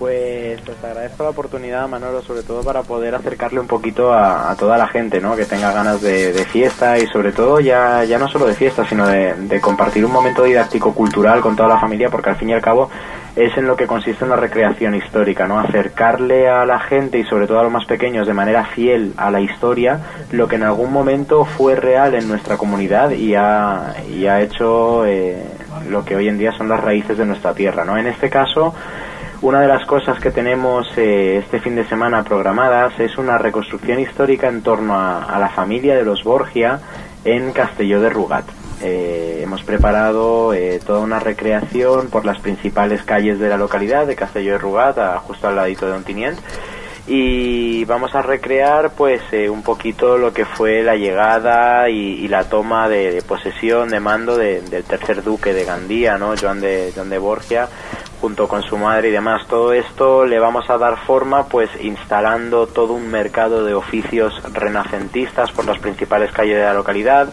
eh, y el mercado viene compuesto pues por exposiciones de aves rapaces, por campamentos de tercios de Flandes, eh, con auténticas armas que funcionan a base de pólvora, con, con guerreros, con soldados y luego un sinfín de, de animales como pueden ser los bueyes que llevaban todas las provisiones de la familia de un lado a otro, eh, más de 15 caballos y entre ellos estarán pues los principales representantes de, de la época de los Borgia, ¿no?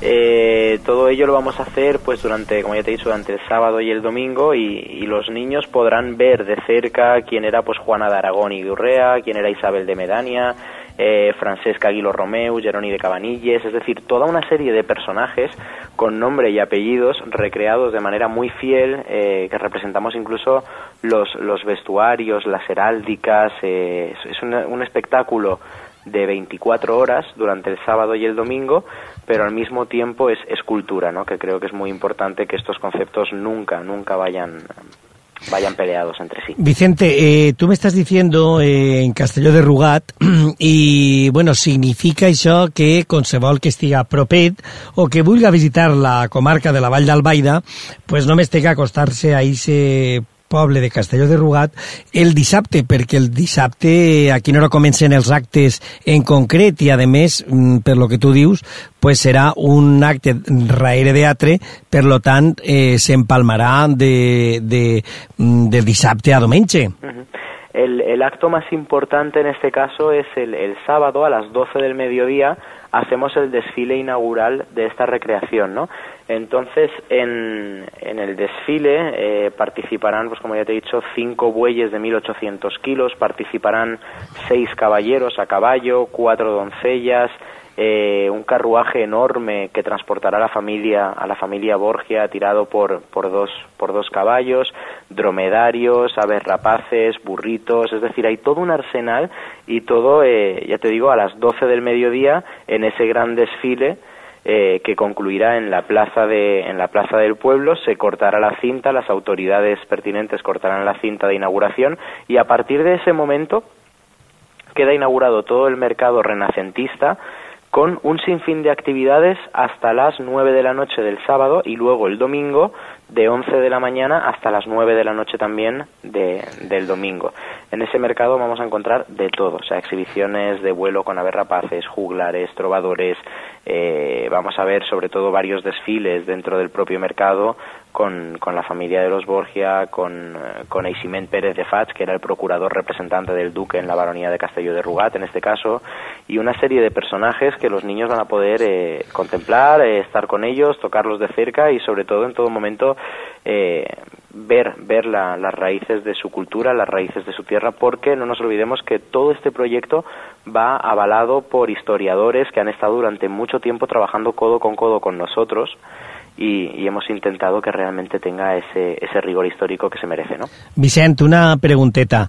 Eh, me parles de mercat, mercat renacentista, però al ser mercat vol dir que també algú que trobarà algo que podrà comprar allí en ese mercat? Sí, sí, sí, tenemos varias, o sea, los mercados que nosotros montamos no, no son los típicos mercados, sino que son, eh, me, alegra que me hayas hecho esa pregunta porque en realidad tenemos una parte de puestos de venta, eh, pero siempre siendo fiel a, a la época, es decir, no vamos a encontrar lo que hoy en día vemos en muchos mercados, ¿no? Eh, nosotros no vendemos eh, ni suéteres serigrafiados, ni es decir, todo lo que se va a vender en el mercado son cosas que están trabajadas artesanalmente y hechas a mano, tal y como se hacía en aquella época. Pero es que aparte de esos puestos, hay una serie de puestos que son oficios. Es decir, puestos de artesanos que no, no tienen venta directa al público, sino que están puestos ahí para que los niños se acerquen y el artesano en este caso les, les enseñe su profesión, como puede ser eh, el alfarero, como puede ser el herrero, como puede ser el que trabaja la cera para hacer las velas, es decir, hay un montón de profesiones a los que los niños se acercarán, les explicarán cómo se trabajaba esto antiguamente en la época renacentista y cómo ese trabajo manual, artesanal, ha derivado en nuestros días para llegar a eh, pues grandes cadenas de montaje y demás. Es decir, siempre intentamos que el niño tenga esa parte didáctico-cultural de aprendizaje que es tan Molt bé. en. Entenc, pues, que aquests oficis, eh, a la vegada de que són demostratius de l'època, eh, se convertixen també en tallers participatius del xiquet per a fi de que, eh, per la seva pràctica, pues, se li quede marcat en la seva persona, diria jo, i sempre duga raere pues, eh, allò de, de les tradicions que estem parlant. Eso es, efectivamente. Bueno, pues un, ah, no sé, eh, en Castelló, Castelló de Rugat, eh, no sé si també eh, hi ha algo per la província de Castelló, o eh, d'este cap de setmana només teniu lo de Castelló de Rugat. No, gracias a Dios, la verdad es que no podemos quejarnos, trabajo no nos falta fecha de hoy y, y tenemos el fin de semana bastante completito, porque al mismo tiempo que tenemos la recreación histórica esta con el tema de los Borgia en Castelló de Ruga durante todo el fin de semana, y bueno, por lo que te he descrito ya ves que es un montaje muy grande, con mucha gente, muchos animales y demás, al mismo tiempo tenemos un espectáculo que como tú bien sabes estamos promocionando desde hace ya un añito, lo hemos llevado por todas partes, es el espectáculo de Taranto, es un espectáculo todo de doma ecuestre en el que participan más de 30 caballos y casi 70 personas en escena y este domingo lo tenemos en Benicassim, en la plaza de toros portátil que han montado en Benicassim y lo mejor es que ha sido eh, una apuesta de, de la parte contratante, ¿no? de los festeros de allí y demás, que han decidido ofrecérselo abierto al público completamente gratis o sea, que es un espectáculo que tenemos ahí en Benicassim que yo invito a todo el mundo que pueda y quiera eh, acercarse a, a verlo, ¿no? Porque ya te digo, son treinta y tantos caballos, todo un espectáculo de doma ecuestre con todas las disciplinas de doma ecuestre que existen y la verdad es que muy, muy bonito y muy llamativo. Molt bé, bueno, pues nada, eh, jo vos desitge moltíssima sort i sobretot pues la gent que estiga interessada també pues que acudisca i a lo millor pues eh, en qualsevol moment ho fa en el seu poble o intenta programar aquestes activitats. Ujú.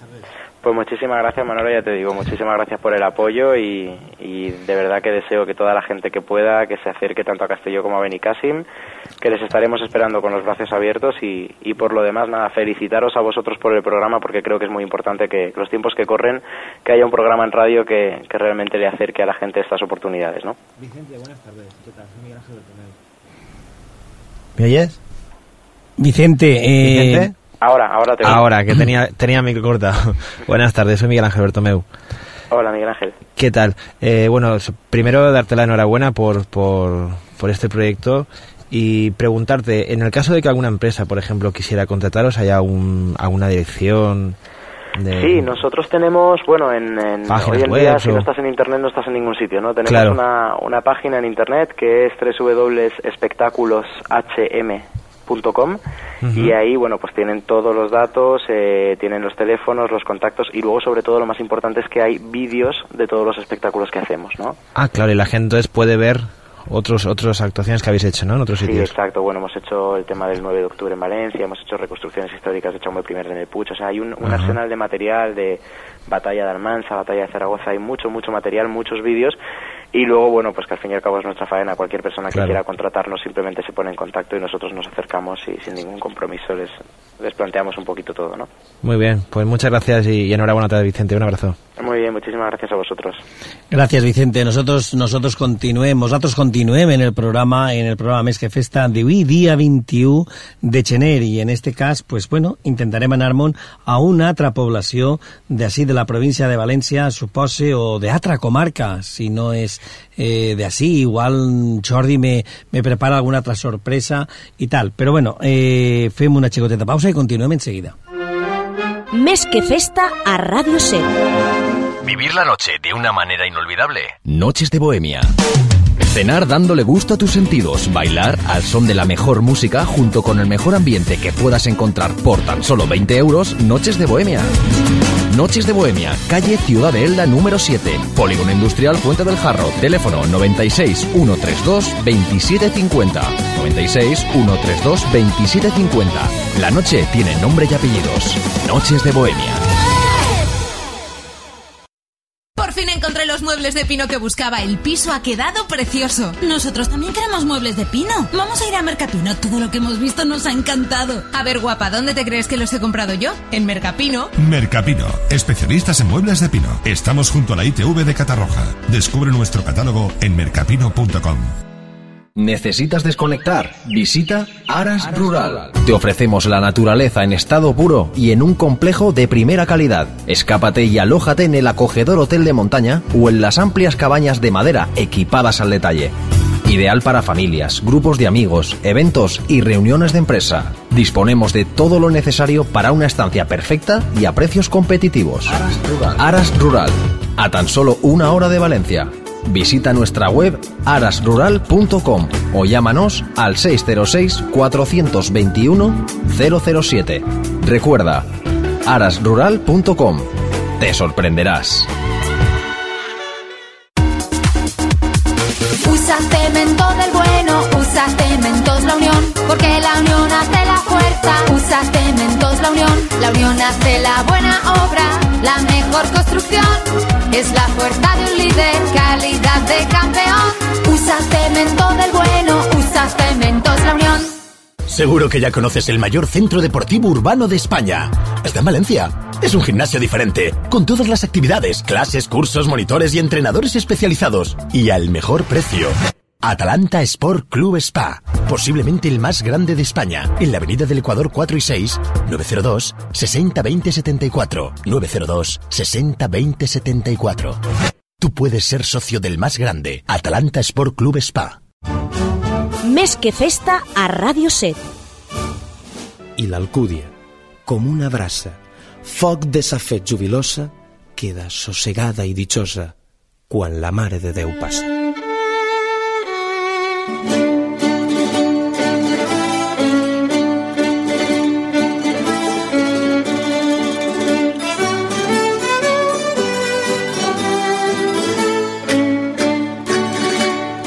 Bé, bueno, pues estàvem parlant i parlàvem d'Andilla, hem parlat d'altres comarques i ara, bueno, pues bon, anem a un poble també molt volgut i que a més eh, Miguel Ángel l'hem tingut també ja així en el programa Més que Festa i Sí. és el poble de l'Alcúdia. Ah, l'Alcúdia. L'Alcúdia, i a Ah. més, i a més tu saps que en el poble de l'Alcúdia pues, l'hem tingut en allò, en aquest programa que es feia i que aquesta actuació que es, feia, que es va celebrar al Teatre Principal de València Sí, de tots aquests campeons de grups de danses, dansa, eh, que havien guanyat en ixe eh, son la dipu en Sí, música base i cançons tradicionals. Tenía ganas ya de que entrara un grupo de danza en el programa. Estábamos ¿Sí? hablando, sí. Bueno, doncs mira, avui ¿Con què tenim hablamos?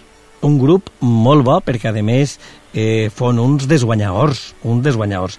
I, mm, bueno, pues estem parlant del grup de danses El Bolero de l'Alcúdia i tenim a l'altre costat del telèfon a José Luis Palop de León. Eh, Lucho, bona vesprà. Bona vesprà. Què tal, com estàs? Molt bé, molt bé. Sí? Així, esperant ja el, el dissabte a veure... Bueno, a veure esperant, com- esperant a demà, que ja està ahí, eh, que ja Exacte, està ahí. Ja ho tenim ahí. Però fíjate una cosa, Lucho, jo, eh, com sempre diguem els valencians, el que no té la vespra no té la festa, i a mi jo vull tindre la vespra d'eixe bureo que tingueu eh, organitzat pa demà, un bureo que teniu organitzat en motiu de Sant Antoni, encara que Sant Antoni fon el dilluns passat, vosaltres celebreu este tema pues, demà dia 22, i a mi m'agradaria que ens contares en què va consistir. Molt bé, bueno, eh, el bureo és quasi una, una cosa secundària però que, que com tu molt bé has dit va, va agarrant força any darrere any. El que fem són unes danses, o una dansa, i, i la fem sempre el dissabte més proper més proper a, a la festa de Sant Antoni. El problema és que, que l'Ajuntament, bueno, el problema no, la, la sort és que l'Ajuntament col·labora, col·laboren les ames de casa del mateix carrer de Sant Antoni de l'Alcúdia, i moltes voltes la data té que anar ballant així o allà en, en, en, en, en funció de com va ser també la festa, la benedicció dels animals i tot això. Per això enguany cau el 22, en comptes de el 16, que seria la vespre de Sant Antoni, que és la, la festa. Molt bé. I, i el que es fa és això, unes danses que nosaltres les fem des de que es fa la dansa, que és, bueno, des de la fundació del grup ja fa uns quants anys, el que es fa és unes danses com les que se fan per la Mare de Déu en València. Molt en tot bé. el tema este de l'entrar, la xàquera, el, la cadena, el ball de contes, etc. I després ja mm, les, les, ma- les ames de casa posen rotllets i bunyolets i algo de mistela i després ja passem a fer pues, bureo i festa i ballar pues, pues como es ballava antigament per a divertir-se i, i sone lo que sone, pues una jota se balla per jota però no una jota en concret sinó per diversió. Buenas y- tardes. Una Buenas. pregunta eh, que te estaba escuchando yo. ¿Cuántas personas más o menos participan? En las danzas Sí. Como estás Pues- comentando que más o menos cómo era como la danzada, que de la madre de Deu y tal. De, hombre, depende mucho del año. Este año prevemos bastante gente porque está la gente del grupo, que tenemos unos, unas 10 parejas, puede ser, ¿no? A lo, mejor, me- a lo mejor me paso, depende también mucho. Pero este año, con las nuevas tecnologías y, y el poder de convocatoria de cosas como las redes sociales, Sí, sí, que aquí sí. también entran, pues prevemos bastantes, la visita de bastantes amigos. Siempre, siempre vienen nuestros amigos de Salpasa, de Alicante, del Campello, eh, a lo mejor viene gente del Forcat y luego gente de otros grupos de la comarca, de, de pueblos de, de- de pueblos de alrededor, de Carcaixent, de Alchinet. Y la cosa, pues, eh, se anima bastante. No te sabría decir un número, pero 40 parejas, 40 personas, pues puede que sí, no lo sé. Sí, lo sé. segur, segur que sí, perquè eh, després de, de sobretot d'eixa gran dansà que aneu a fer en un poble que, que en el que el ball tradicional és tan tradicional, valga la redundància, com és el poble de l'Alcúdia, eh, bueno, pues segur, segur, segur que després d'eixa dansar, eh, acudir a eixe comboi de reunir-se tots junts, d'estar tota la gent, que realment fa possible que avui estem parlant de lo que és la música les cançons, el ball tradicional, com per Mm. exemple pues, vosaltres. I prova d'ello també és que, eh, no sé, de vegada en quan, pues, eh, ara escoltarem d'eixe disc que estampa estampes que teniu vosaltres, que a mi m'encanta, m'encanta, però bueno, teniu ahí moltes, eh, moltes cançons, molts balls eh, gravats no solament de, del poble de l'Alcúdia, sinó d'altres comarques i d'altres pobles. Però bueno, sí que anem a centrar, jo vaig a dir que el, el tècnic de control que centre més en, en, en lo que és d'ahir el bolero de l'Alcúdia, el Mm. bolero curt i tot això, perquè que, bueno, mm, perquè es note que realment estem parlant en, eh, en un component, en un directiu del grup de danses El Bolero de l'Alcúdia. I, I, bueno, tu me dies que fa uns anys, jo crec que són ja molts anys que veniu fent esta dansada de Sant Antoni, no? Eh, la, la, la dansa, si no m'enganye, eh, pues, l'any 95, pues podria ser des del 95 ja. Eh, crec que és els primers actes que, que va fer el, el grup i, i no, ens ho agarrem com un acte nostre. O sigui, va fer unes, en el Cúdia de Sant Antoni no és l'ermita que n'hi ha en el mateix poble és Sant Antoni, però no és precisament un patró que se celebra excessivament. És pues, un poc festa com en tots els jocs, benedicció d'animals i tal. Però volguérem que això fos una festa un poc nostra, que fos una festa d'hivern, que també són molt boniques, en hivern. Sí, sí, sí, a més tenen el seu encant i és la seva peculiaritat, eh? Sí, sí, sí. I sobretot en el tema tradicional, en el tema de la indumentària, jo pense que també és eh, mostrar un tipus de roba pues, eh, diferent a la que, a la que era a la que s'utilitza i s'utilitzava eh, normalment en estiu perquè és diferent el- l'assunt.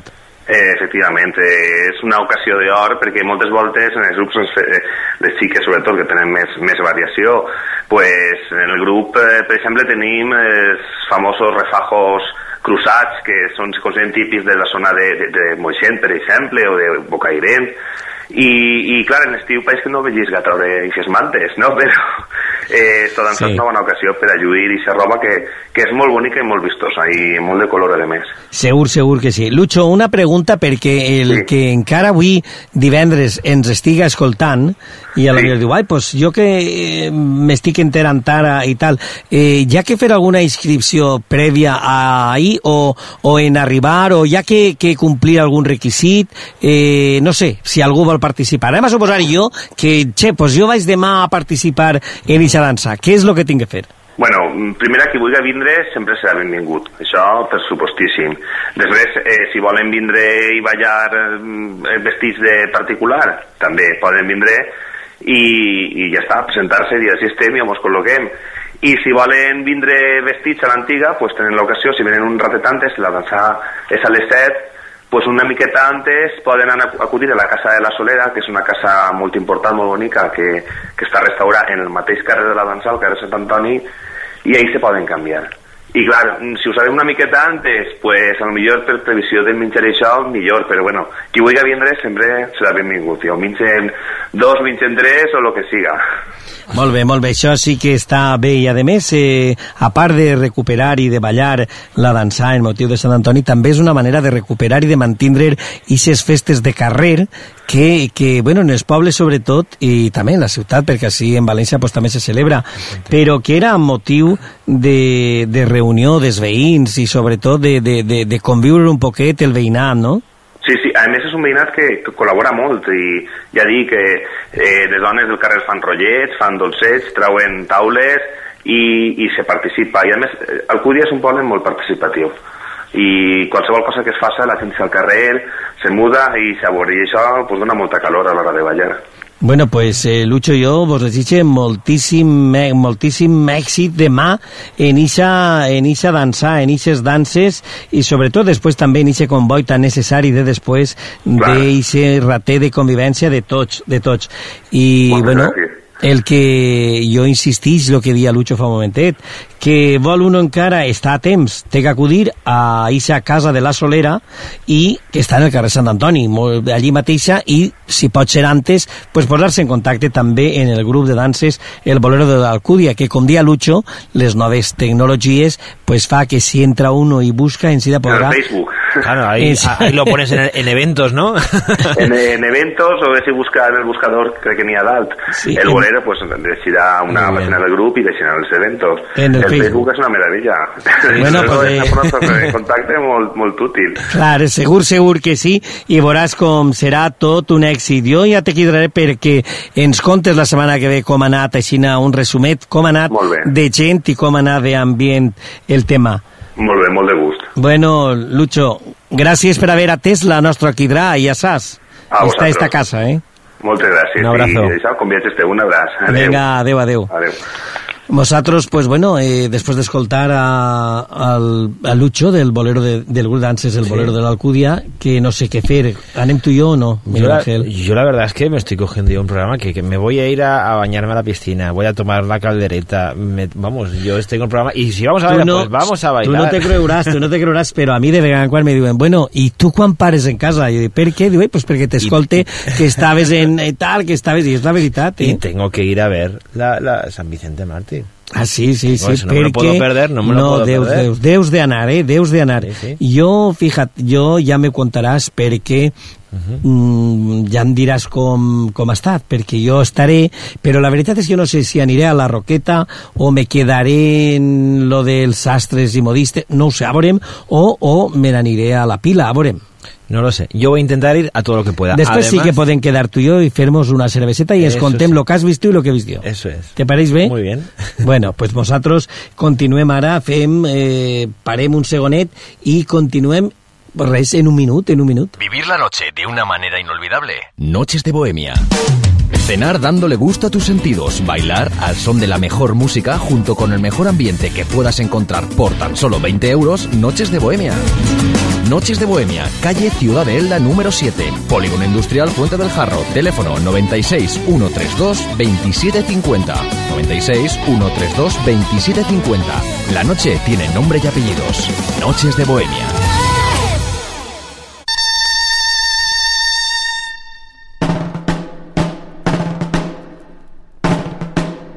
Estàvem parlant eh, fa un momentet en Lucho del bolero, del grup de danses del bolero de l'Alcúdia, per ixa, ixa nit, ixa nit que tenen també en motiu d'ixa dansar de Sant Antoni i d'ixa festa de carrer en, en el poble de l'Alcúdia. Sí, que voy a ver si no me la puedo perder también. Sí? Voy a intentar. Bueno, pues jo segur, segur que ara quan jo te diga a on on anem, veuràs tu com dius, bueno, ja no sé què fer. és que la veritat, la Ah, es que- veritat, Miguel Ángel, es que me veuràs tu, veuràs... semana, Manolo, claro, me claro. llenas. Ai, però és perquè la comunitat valenciana som aixina i la És província de. València. I sobretot una comarca que eh, no para. Tu saps que també havem parlat fa un momentet de Castelló de Rugat Sí. i mon hem anat a la Vall d'Albaida. Doncs pues mira, mon tornem a la Vall d'Albaida Ah, sí? i en este cas sí, sí, sí, se n'anem a una població, eh, bueno, jo diria que excepcional. Jo la conec, eh? Perquè inclús jo en aquesta població he eixit hasta de Moro. De Moro. ¿Qué te pareix? Pues que me atrevería yo a adivinar dónde es. Sí, segur, eh? segur, segur, segur. Porque... ¿A? ¿qué- Va, ¿Quién mejor lo que... eh, ¿Beniganim? Ah, Benigànim, sí Benigànim. senyor, a Benigànim, a Benigànim. Però en Bueno, este cas bueno. no anem a parlar de moros, eh, que això no. vindrà, no, perquè això és en estiu, és en, és en agost, i això parlarem més avant.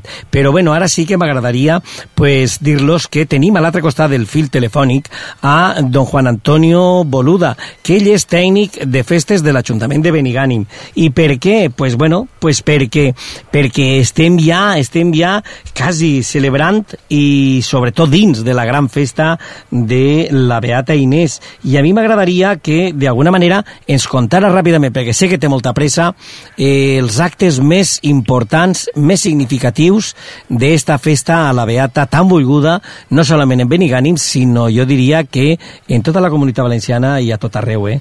Bona vesprada, Juan Antonio. Hola, molt bona vesprada. És correcte, és correcte. Molt volguda en tota la comunitat valenciana, sí que és veritat.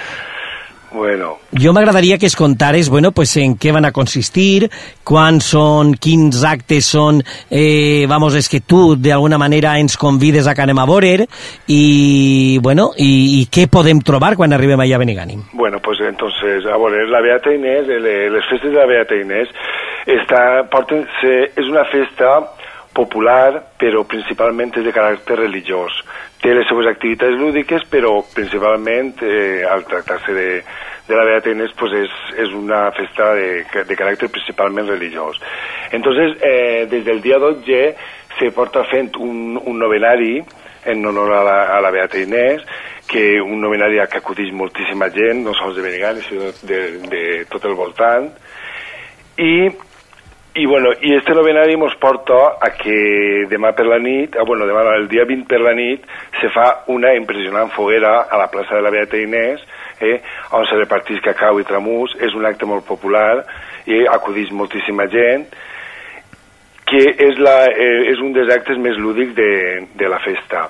Després també, a les 4 del matí, se fa una entranyable i popular despertar amb, can, amb cançons populars de, de la Beata Inés que corren tots els, els carrers de Benigànim. També acudeix moltíssima gent. I ja el dia de la Beata pues, eh, està el, la missa de 11, que aquest any és missa pontifical, perquè estarà presidida per l'arquebisbe de València, Monsenyor Osoro,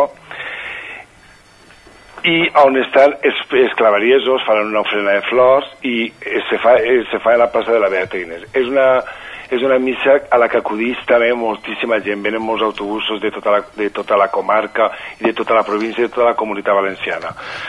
I després ja és l'acte més multitudinari i més, eh, amb més tradició popular i cultural i per la seva vistositat, que és la professor. La, la professor eh, comença a les 5 de la vesprada i és un... La professor és una manifestació mm, religiosa, popular, colorista, perquè un dels principals atractius d'aquesta professió és el que eh, se fan unes representacions eh, per als veïns dels carrers on, on, on transita la professor, se fan unes representacions, uns miracles, que són unes representacions estètiques eh, sobre passatges de la vida de la Beata. I això, i, bueno, i també eh, els carrers es arreglen eh, en, en, bueno, en ornaments colorits, en garnaldes il·luminades i, i en, en macetons, tot elaborat de forma artesanal eh, en producte, en, en objectes reciclats per veï, per als veïns dels carrers on passa. Eh, N'hi ha que dir que la, la processó no té mai el mateix recorregut. Són, són set recorreguts diferents, per tant, cada, cada circuit, cada any passa per un circuit diferent.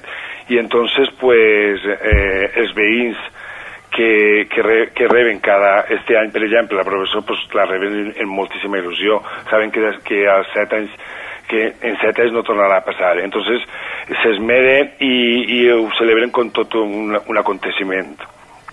El, jo, Juan Antonio, volguera bueno, pues, dir-te, jo sé, jo t'agraeix moltíssim que hagis atès esta cridar, sí. perquè avui, avui eh, dia 21, eh, estàs, eh, ja així la processó, estàs a punt tu també d'estar, eh, estàs ahí molt pendent de les coses, i jo sé que, com dies, ixa foguera, ixa foguera de anit, avui el, el, la missa, en la processó que, que està ara per els carrers de Benigànim, sí. i també eh, jo m'agradaria, pues no sé, el, el, segons tinc entès, la festa acaba eh, quan se donen eh, els festers, no? quan se fa aquest sorteig Exacte. dels festers de l'any venint. Exacte, exacte. El sorteig eh, és una, també un, és un acte que té moltíssima expectació perquè l'Hermandat Inesina, que és la principal, eh, el principal fondo de sustentació de la festa, està composta per, per unes 1.500 persones. I, i estan tots pendents de a veure qui, qui són els encarregats de, de formar la comissió que l'any següent que l'any següent organitzarà la festa. Entonces, ara en este moment està tot el món nerviós perquè mm, pensant a veure si pot així. N'hi ha que dir que el poble està dividit en set sectors, com he dit abans, eh, per els que, que, i de cada sector i gent, eh, eh, són, és d'on es trauen els festers els festers tenen un número i d'un bombo se trau, eh, se trau cada fester. I la veritat que això és un acte molt, molt, que té moltíssima expectació. Moltíssima molt emotiu i a més, i a més però molt participatiu a la vegada, perquè exacte, exacte, de tots els sectors hi ha gent eh, que forma part d'aquesta comissió? Exacte, exacte, de tots Bueno. els sectors. Exacte. I després, entre tots els sectors, pues, elegir el president i una junta en companyia de tots els vocals que formaran les festes del proper any. Bueno, i esta nit, per Esta fer... nit, ja ara quan acabe la professor, pues entonces eh, y un- se dispara un meravellós castell de focs artificials i la veritat és que la gent, els visitants i els devots comencen a, a anar-se'n de Benegani i la gent de Benegani és un dia que acaba molt agotat perquè és un dia molt intens.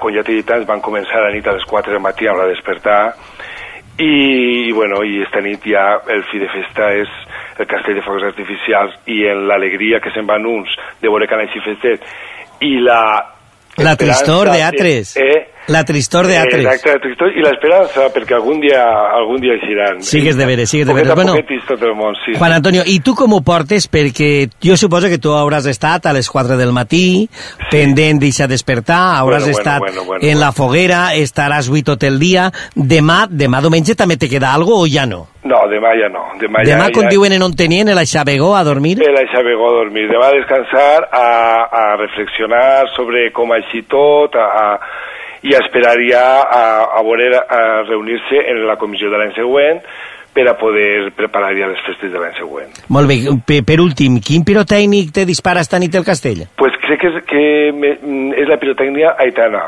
Ah, molt bé, molt bé. Sí. Eh, segur, segur que serà tot un èxit. I a quina hora està previst que siga el castell? El castell serà sobre les 9 de la nit.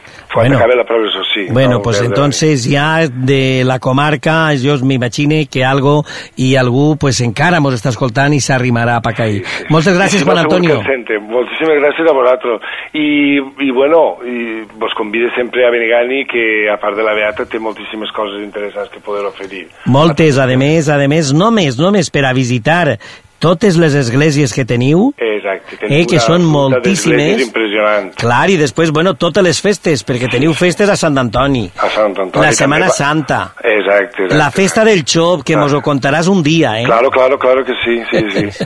La Verge del Carme, de les Neus, bueno, bueno, bueno, un muntó de coses. Un muntó, un. Juan Antonio, moltes gràcies. Moltíssimes No gràcies vull- a vosaltres. Vinga, un abraç. adéu, adéu, adéu, adéu. adéu, adéu. A mí, lo, a mí lo que me gusta es la confitura de Benigami.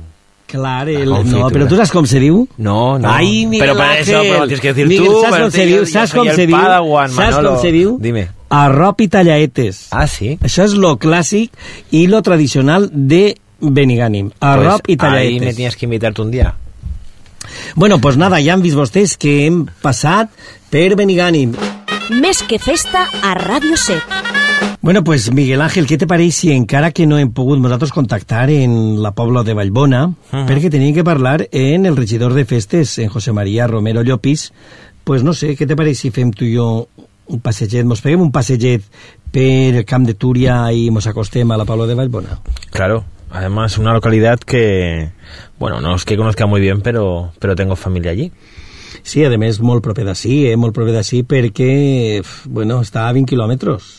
Sí, sí. Y yo no sé, tú Pablo de Vallbona, 20 kilómetros, pero mm, tú también vius per ahí, ¿no? Yo cerquita, cerquita. Propet, Yo no te a 20 no lo sé, pero a lo mejor a, a 4 o 5 Tu, sí. Què te pareix? bueno, com no tens que conèixer tu i sa zona, i sa zona? Sí, bueno, pues tu sí, saps sí. per què anem a parlar, o m'agradaria haver parlat en el regidor de festes eh, de la Paula de Vallbona, en José María, pues Ah, perquè què celebra? celebren, no, mira, celebren sempre eh, festes en tot arreu i nosaltres avui, com estem parlant de, en este programa, Mhm. més que festes, més que festa, pues bueno, lo que jo volia era haver parlat de, Sant, de la festa que fan de Sant Antoni Abat, de la passada, que ens haguera contat un poquet com Vale. s'ha celebrat, però, mm, per exemple, pues de la de Sant Sebastià, Vale. que és este, la Es que este cap de setmana. Yo es que ya sabes que tengo la agenda ya. Me has puesto la agenda apretada, pero bueno, a ver, vamos a ver de qué, de qué se trata. No, pues m'haver agradat que ens haver contat que la festa de, de Sant Sebastià,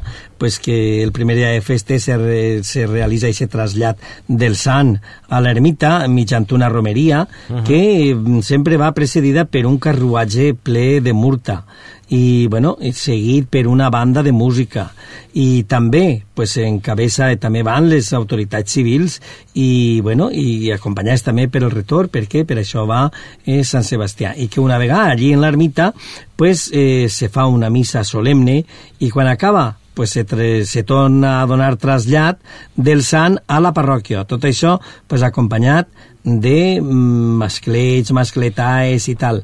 I bueno, Claro que sí, la, la pol- de la nit- pólvora no puede faltar. Clar que no, en València no. I al fer-se de nit, pues bueno, eh, mm, tant un dia com altre, pues se fa aquesta processó per els carrers de la població, Mhm. acabant en un...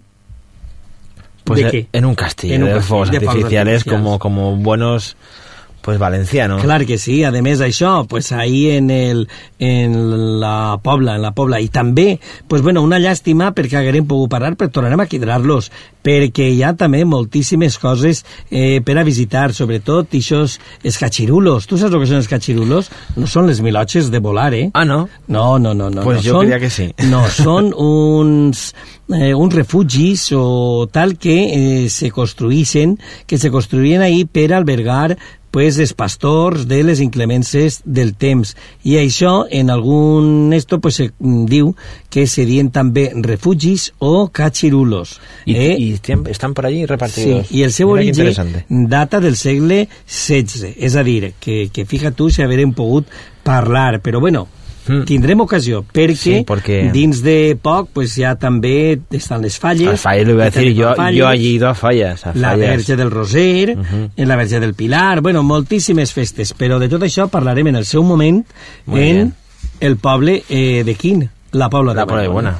Y Bueno. que nos diga a ver qué se come. Tú sabes que yo la artesanía y la gastronomía es lo que más bueno, me jo te interesa, Manolo. quizá a lo millor, a lo millor, a lo millor, jo te puc adelantar a lo millor un Sí. poquet de lo que podríem trobar ahí. Y, bueno, pues, eh, però en vez Mejor de que que- no- jo, que nos lo hi ha diga. que descobrir-ho, perquè Eh. en tot cas m'ho tindries que dir tu que vius més proper. Venga, va. Però bueno, anem a deixar-ho. Eh, com estem acabant el programa, si te pareix, sí que m'agradaria tornar a la comarca dels Serrans. Què et sembla tu? Tornem allí? Venga, va. És que me n'aniríem a ¿Dónde So de? Xera. A So de- a So de Xera. Dona compte que també no és com Andilla, que estava a, a 70 quilòmetres, però bueno, estem a 68 quilòmetres. Lo que passa és que està molt més Es- baixeta. Tu dona compte... Menos en frío, ¿no? quins- Estaba a 800, 900 metros, estaba... Però dona compte en aquesta diferència de quilòmetres tan poquets entre So de Xera i Andilla i quina barbaritat de metros en altura. És barbaritat. El- M'haguera agradat també pues, haver contactat eh, en el seu eh, regidor perquè eh, anàvem a parlar de lo que era també el poble, el poble de So de Xera i d'alguna manera pues, també celebren la festa de Sant Sebastià, que és el patró del poble. Pues haverem parlat en José Rafael Rodrigo Boronat, que és l'alcalde de So de Xera. Y en Sodechera también celebran la fiesta de, de, San Sa- Sebastián. de Sant Sebastià. Ajá. És que dona compte que Sant Sebastià, Sant Antoni, eh, bueno, moltes eh, se celebra per tot arreu. I monuments en so de Xera, pues hi ha moltíssims. El castell, l'ermita de Sant Roc, l'església parroquial, el molí del Pocillo, Ujú. el molí de les Fonts, l'almassara del Conde i també el llevader municipal. Sí, Manolo, que però era tu saps que- On s'anava, Ahà. abans, que no hi havia aigua potable, s'anava a llevar la roba, les dones anaven en les seues bugaes, que se diu... Lavaderos. Clar, Qué a llevar els sitios. llevadors públics. Yo cada vez que voy por alguna localidad, mira que me gusta ver los lavaderos. És que, a més, era motiu també de... O sea, los- més, yo he pensado siempre que eso era el Facebook de, de antes. Claro, claro, sí, sí, el sí. Facebook antes era verdad. Era el cor de la ciutat perquè anaves i, sobretot, aquelles persones que duien eh, molta roba a llevar, pues, se passaven moltíssimes hores allí en la pedra aquella fregant i demés, i lògicament tenien que parlar, i tenien que parlar en la persona que tenien al costat. I allí, pues bueno, se, se, se escoltava de tot. Ahir sí que m'haguera agradat que ens haguera contat com ha anat la festa de Sant Antoni i la de Sant Sebastià, que veus, se celebren també les dos, i segur, segur que faran foguera. I també, pues, que ens haguera explicat, que això t'agrada tu molt, Eh. un poquet la gastronomia, Ai, ai. la gastronomia sotera. Eh, Ya nos vamos serrana, entendiendo, nos vamos que entendiendo. que són de, de plats eh, eh, forts que ajudaven a mantindre i a dur el fred en aquella època. Ajá. També, fíjate tu, també es fa ahir l'olla xurra. La olla churra. Pero a mí me agrada- Sin embargo, eh, Sotechera está a 200, 300 metros. 300 ¿no? metros, fíjate allí dalt. Y, y sigue ahora, pues aquí tienes Claro, que pues, sudar en, más. En Andilla. Bueno, pues fíjate, també ens haveren eh, explicat què era això del rinran, que no sé lo que és. El rinran. I jo, pues, Vale. m'haver agradat. La gachamiga, pues me encanta. El Mm. manchago, el gazpacho manchego o pastor, també la gachamiga que va a estar con la sartén moviéndola todo el Exacte, rato. exacte. I a més una curiositat, per a pegar-li la volta se tira a l'aire. Ah. I jo en més d'una ocasió he vist algú fer una eh, gatxamiga i, I quan la ponerse tirava a terra anava així, anava així i al final no queda res, no queda res i vindre la persona i dir ui, això què és? Si no has fet tal, diu, és que s'ha consumit el pot Ah. de tot això i més parlarem en la setmana que ve, més que festa Muy bien. pues Adeu, buen bona fin de vesprada.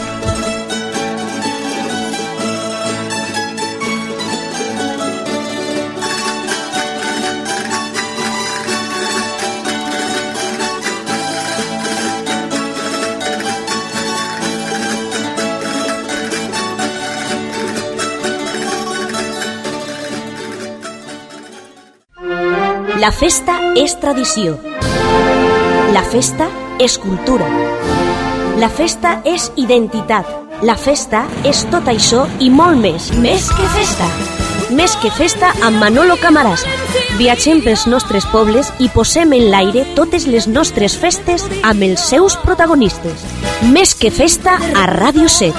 Perquè la nostra festa es mereix més. Tots els divendres de 5 a 7 de la vesprada i els diumenges repetició de 10 del matí a 12. Més que festa.